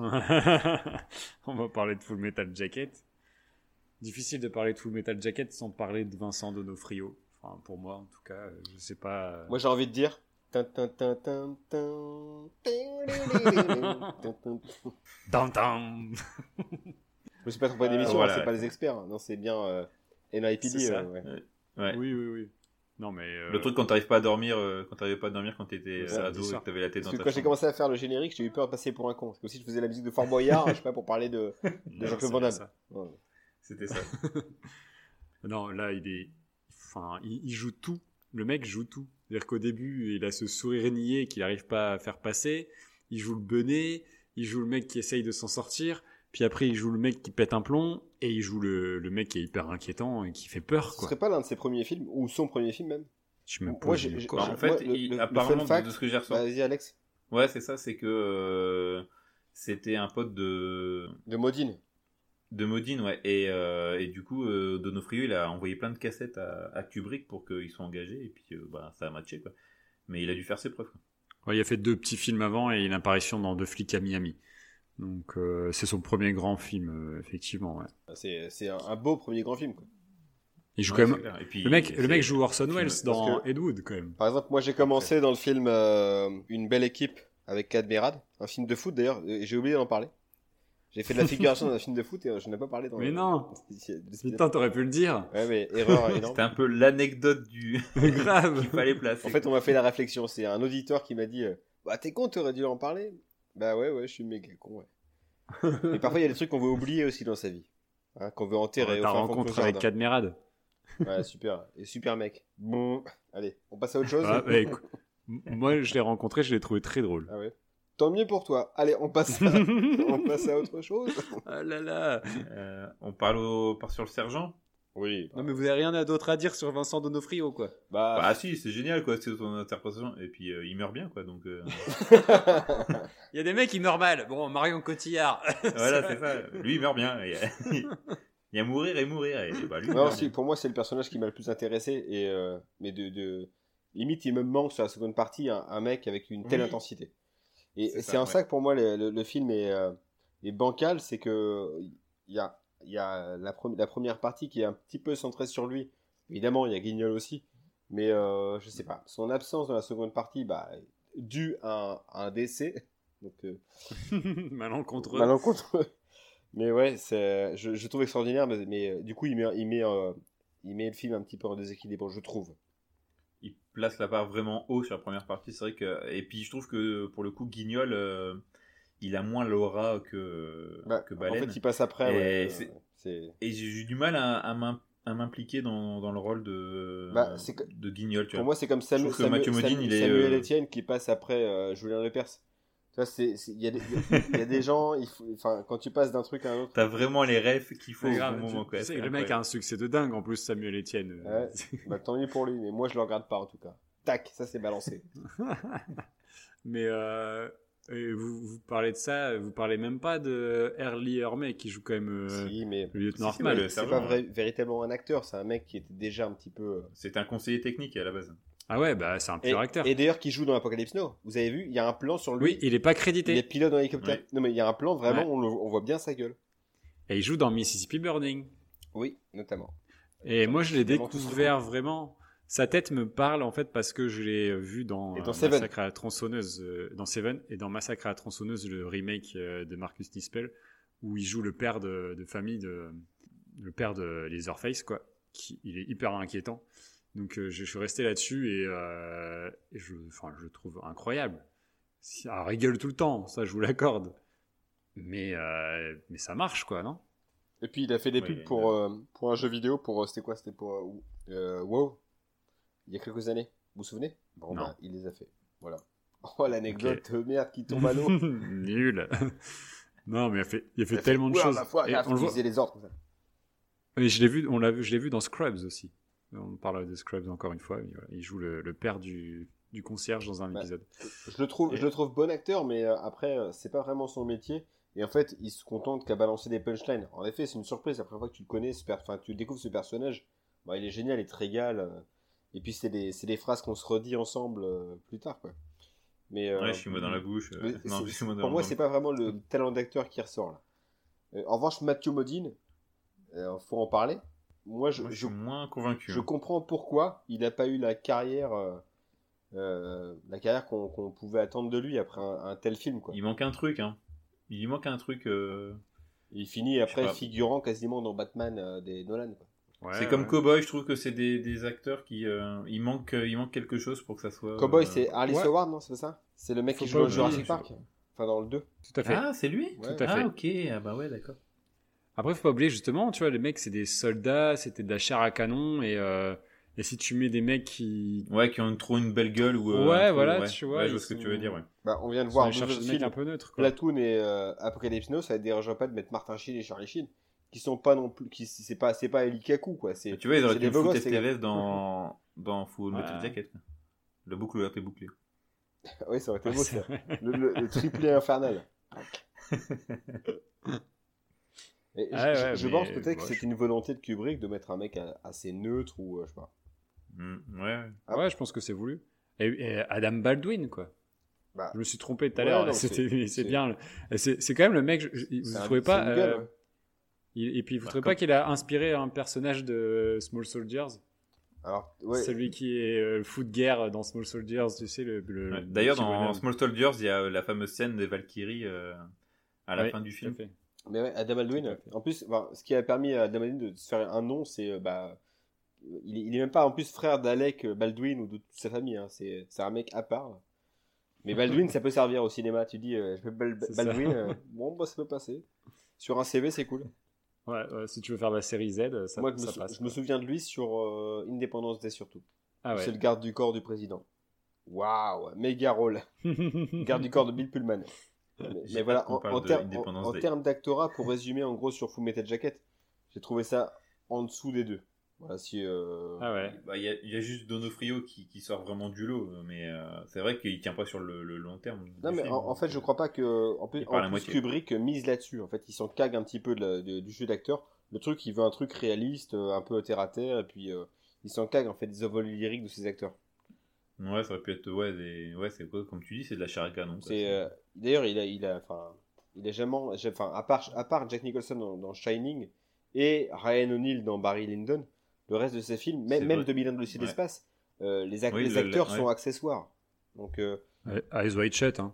bah ils sont accessoires. Excuse-moi, ils, ils sont ils sont à côté de la plaque complet les deux euh, Nicole Ils Kidman. sont comme toujours euh, sous des masques en plus. on Tout est pas. basé euh, ouais, devant le miroir. La, bande-annonce, c'est quand même basé autour d'eux. hein. C'est quand même autour du glamour de Tom Cruise et Nicole Kidman. hein. Donc, messieurs, peut-on trancher sur le jeu d'acteur? Vincent Fais D'Onofrio au-dessus de tout. Donc euh, Ok, Full Metal c'est bien. Ah d'accord, pour un acteur incroyable.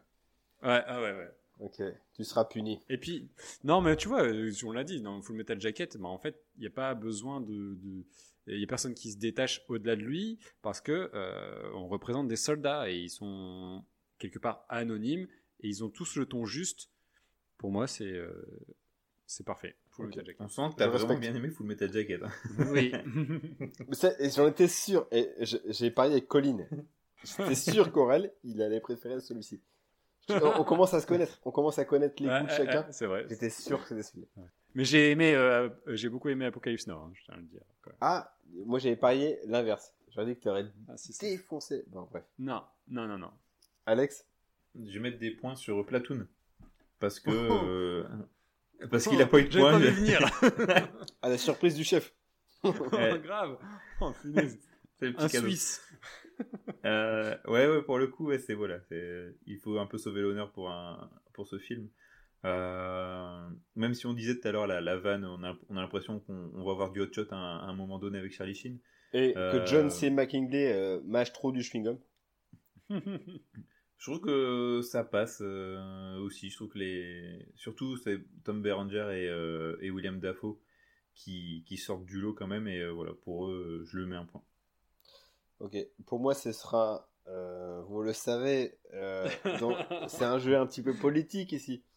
Euh, pour moi ce sera Apocalypse Now, parce que je sais pas, j'ai toujours été fasciné par l'intervention de Martin Sheen, un peu mutique, Robert Duval évidemment, second rôle extraordinaire, et même l'apparition de Brando m'a pas déçu, malgré son ses 30 kilos de trop par rapport à ce qu'il aurait dû, enfin ce qu'il aurait dû être. Donc pour moi c'est Apocalypse Now haut la main et haut la main. Du coup Du coup, égalité. comment on fait Bah on fait C'est 2 2 jamais 1 quoi. vu. Bah, c'est 2-2. Hein, ouais. Quoi, 2 On 2 va partir sur ça. Ben, un point euh, chacun. Vu qu'il y a égalité, chacun met un point. C'est de la triche. Bah ouais, mais c'est le jeu. Ah, et là, du coup, on va devoir trancher avec une catégorie bonus. Putain, c'est Platoon qui va gagner Ah, je ne pense Pas possible, ça ferait match nul. Ouais. Quelle est la catégorie bonus? Aurel? Ah, pourquoi moi J'ai personne qui sait l'expliquer. Euh, la catégorie bonus ce soir, euh, aujourd'hui, peu importe quand vous écoutez cette émission, euh, c'est donc, euh, comment on va dire ça? On va dire euh, le taux de potentiel euh, stress post-traumatique? Ouais, c'est ça. Ouais. le plus ça me parle. important. Voilà, donc en gros, quel est le film qui, à la fin, entraînerait plus facilement un stress post-traumatique C'est ça. Un- C'est bien résumé. Voilà. Alex, Dur, euh, dur. hein. Non, non. euh, C'est pas évident, non, mais c'est bien. Plutôt Euh, easy game pour moi. Tu vois, j'aurais pris, euh, j'aurais pris euh, Apocalypse Now, sachant qu'à la fin, Oh, il putain, je, la- décapite, je- je euh, sens la putain d'égalité. Vas-y, vas-y, Alex. mais mais euh, en fait, euh, il était rodé à ça, euh, Martin Sheen. Dans... C'est quelqu'un qui a guéri, qui a déjà fait des missions. Il bossait pour la CIA, il a déjà fait des missions où il devait tuer quelqu'un. Du coup, pour lui, c'est un peu la routine, tu vois. Donc, euh, je le vois mal euh, avoir ce, ce, ce post-traumatique, même si je pense qu'il a un peu dès le début aussi. Ouais. Mais tu vois, quand tu vois, il est un peu euh, désemparé, il y a du sang sur lui et tout ça, il, il sait pas où il est au tout début du film. Hum, Pour moi, euh, il est déjà un peu euh, dans, dans cet esprit-là déjà de base où euh, ça va pas l'impacter plus que ça, l'histoire. Euh, après, pour Full Metal Jacket, euh, je pense que c'est, je mettrai un point sur lui. Parce que... Ah, attends. Ah. Parce qu'en fait, euh, le Guignol, c'était un mec lambda, comme tu l'as dit tout à l'heure, qui est un, un soldat comme les autres, qui s'est fait des amis, qui a essayé, qui avait de l'humanité en lui, qui a vu Baleine se faire exploser la gueule. Il voit ses potes euh, à la guerre plus tard, il est content de les retrouver, et finalement ils se font aussi buter. À la fin, avec euh, la snipeuse, euh, si tu vois, pour moi, c'est lui qui, euh, qui aurait plus facilement à avoir du, du post-traumatisme par la suite. Et pour Platoon, Charlie Sheen, ouais, ouais, je sais pas, je suis pas convaincu. Bon, alors, quel point, point pour qui, du coup? Du coup, pour Full Metal Jacket.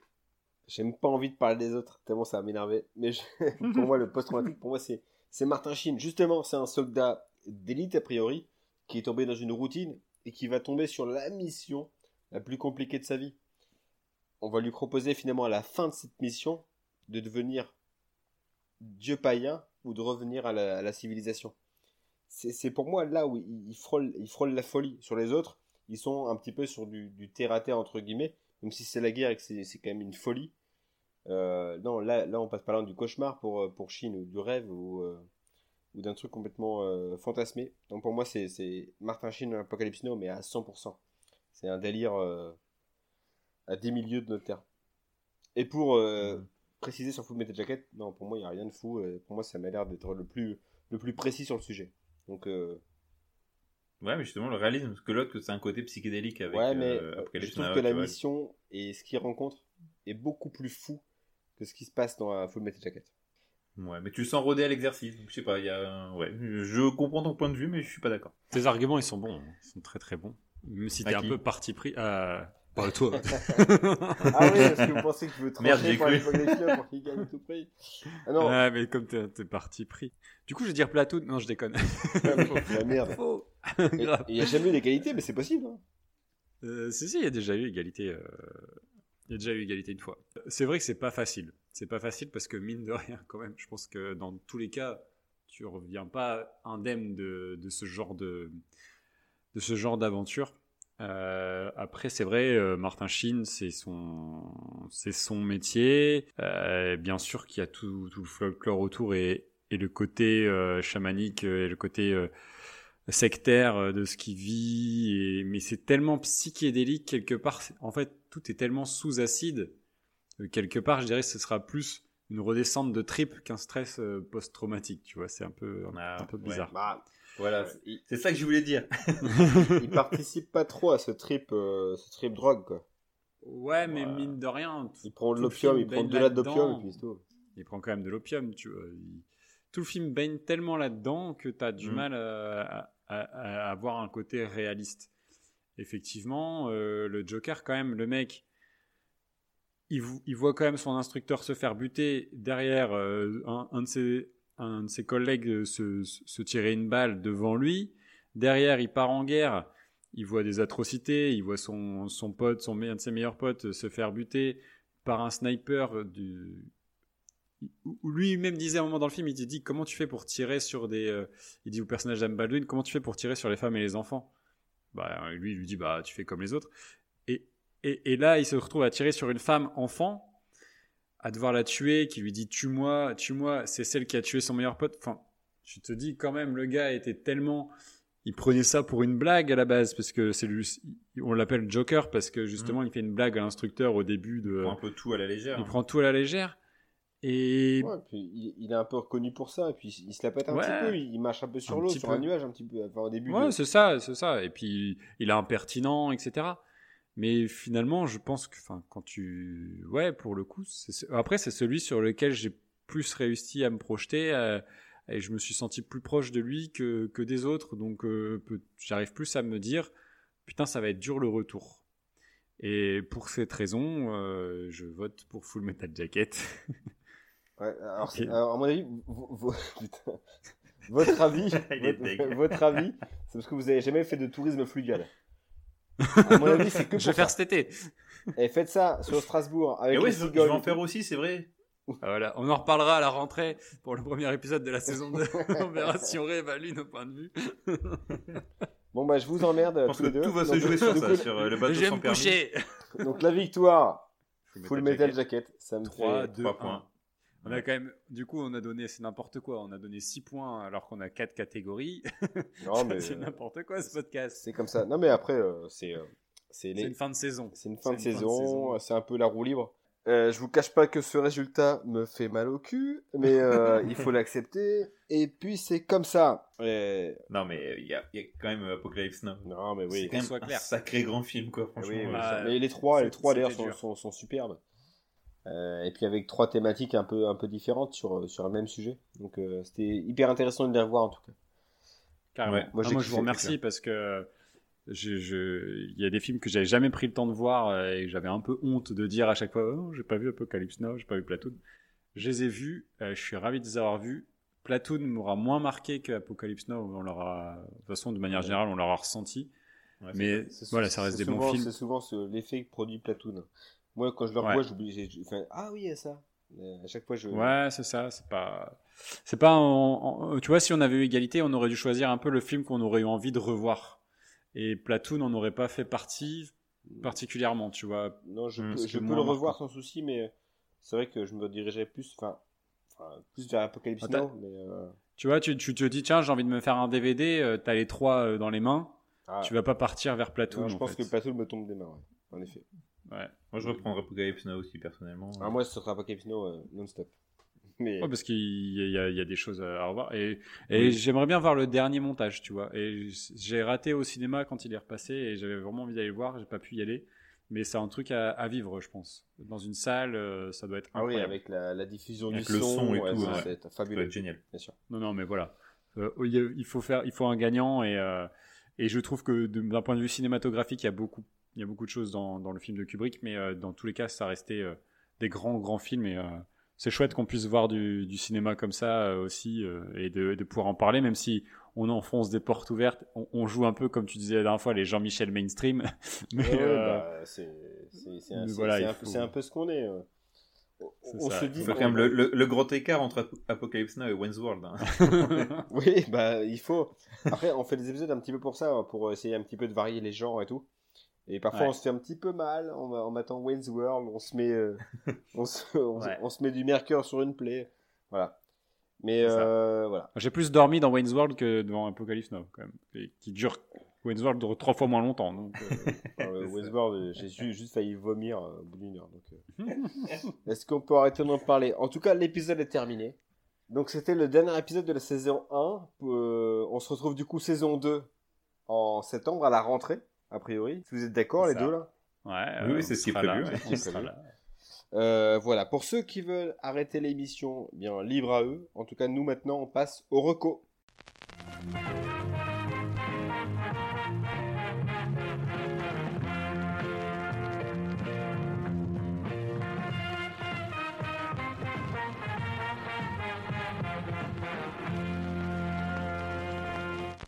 Je peux commencer, elle sera très courte parce que c'est j'ai toi le host. j'ai- j'ai pas, bossé du tout mes recos. Euh, j'ai beaucoup bossé cette semaine. Je suis comme toi, hein, pareil.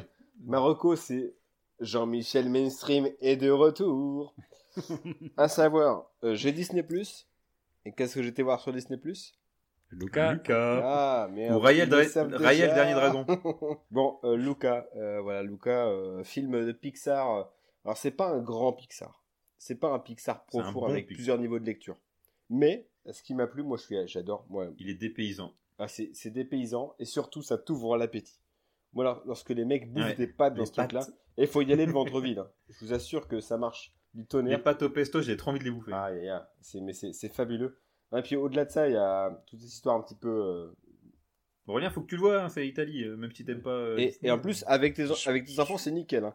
Euh, c'est, c'est, C'est c'est- prévu. Ils ont bien aimé, hein, les- mes deux, ils ont adoré. Les, les- couleurs et même. En fait, le film est plutôt fan en termes d'émotion tout le long. Ça, je je dois le reconnaître. Mais à la fin, lorsque le gamin quitte le quai de gare et pleure sous le pont du. du- euh, là, j'ai envoyé l'alarme Michette et je suis parti encore une fois à la cuisine pour me donner une contenance.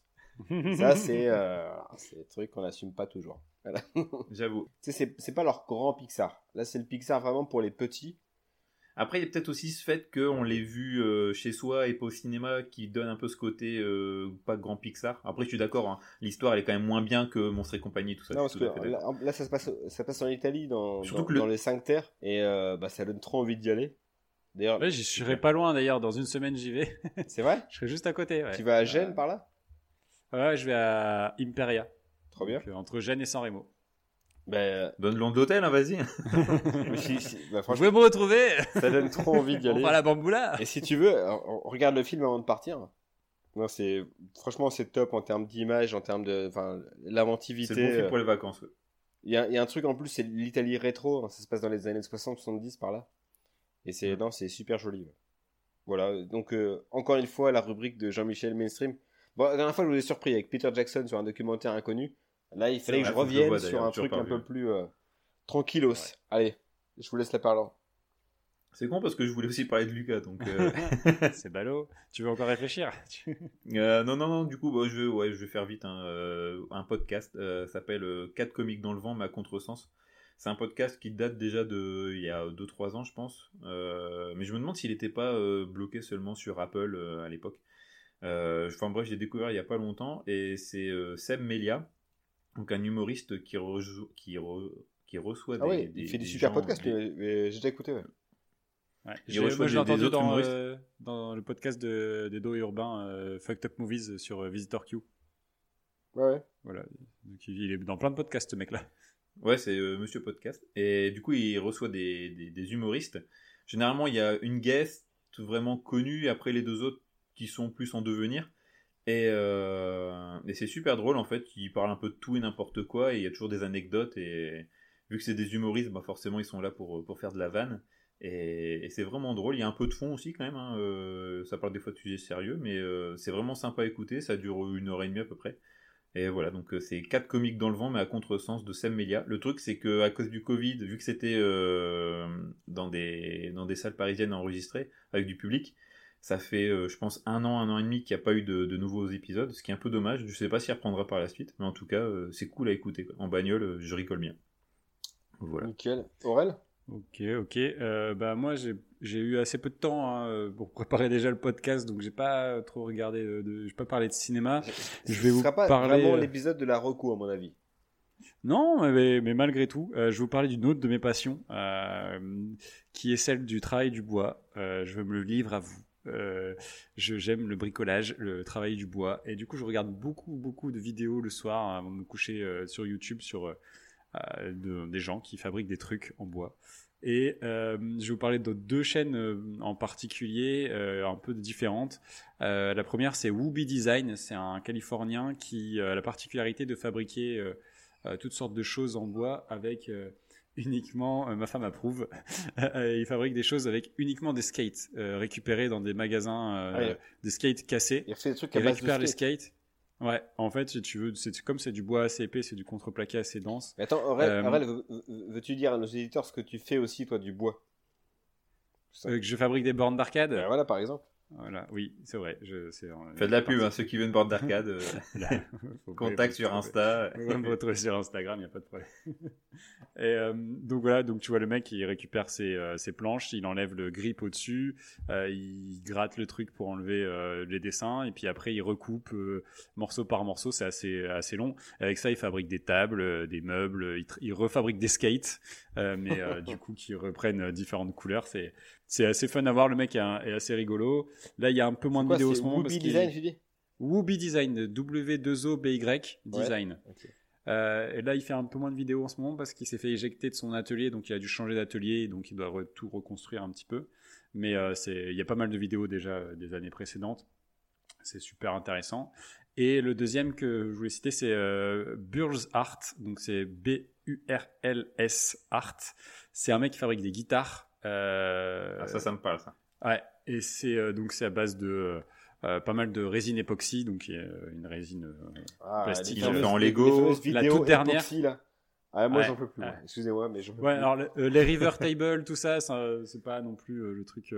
mais là, il fabrique. là, la dernière qu'il a faite, elle est en Lego.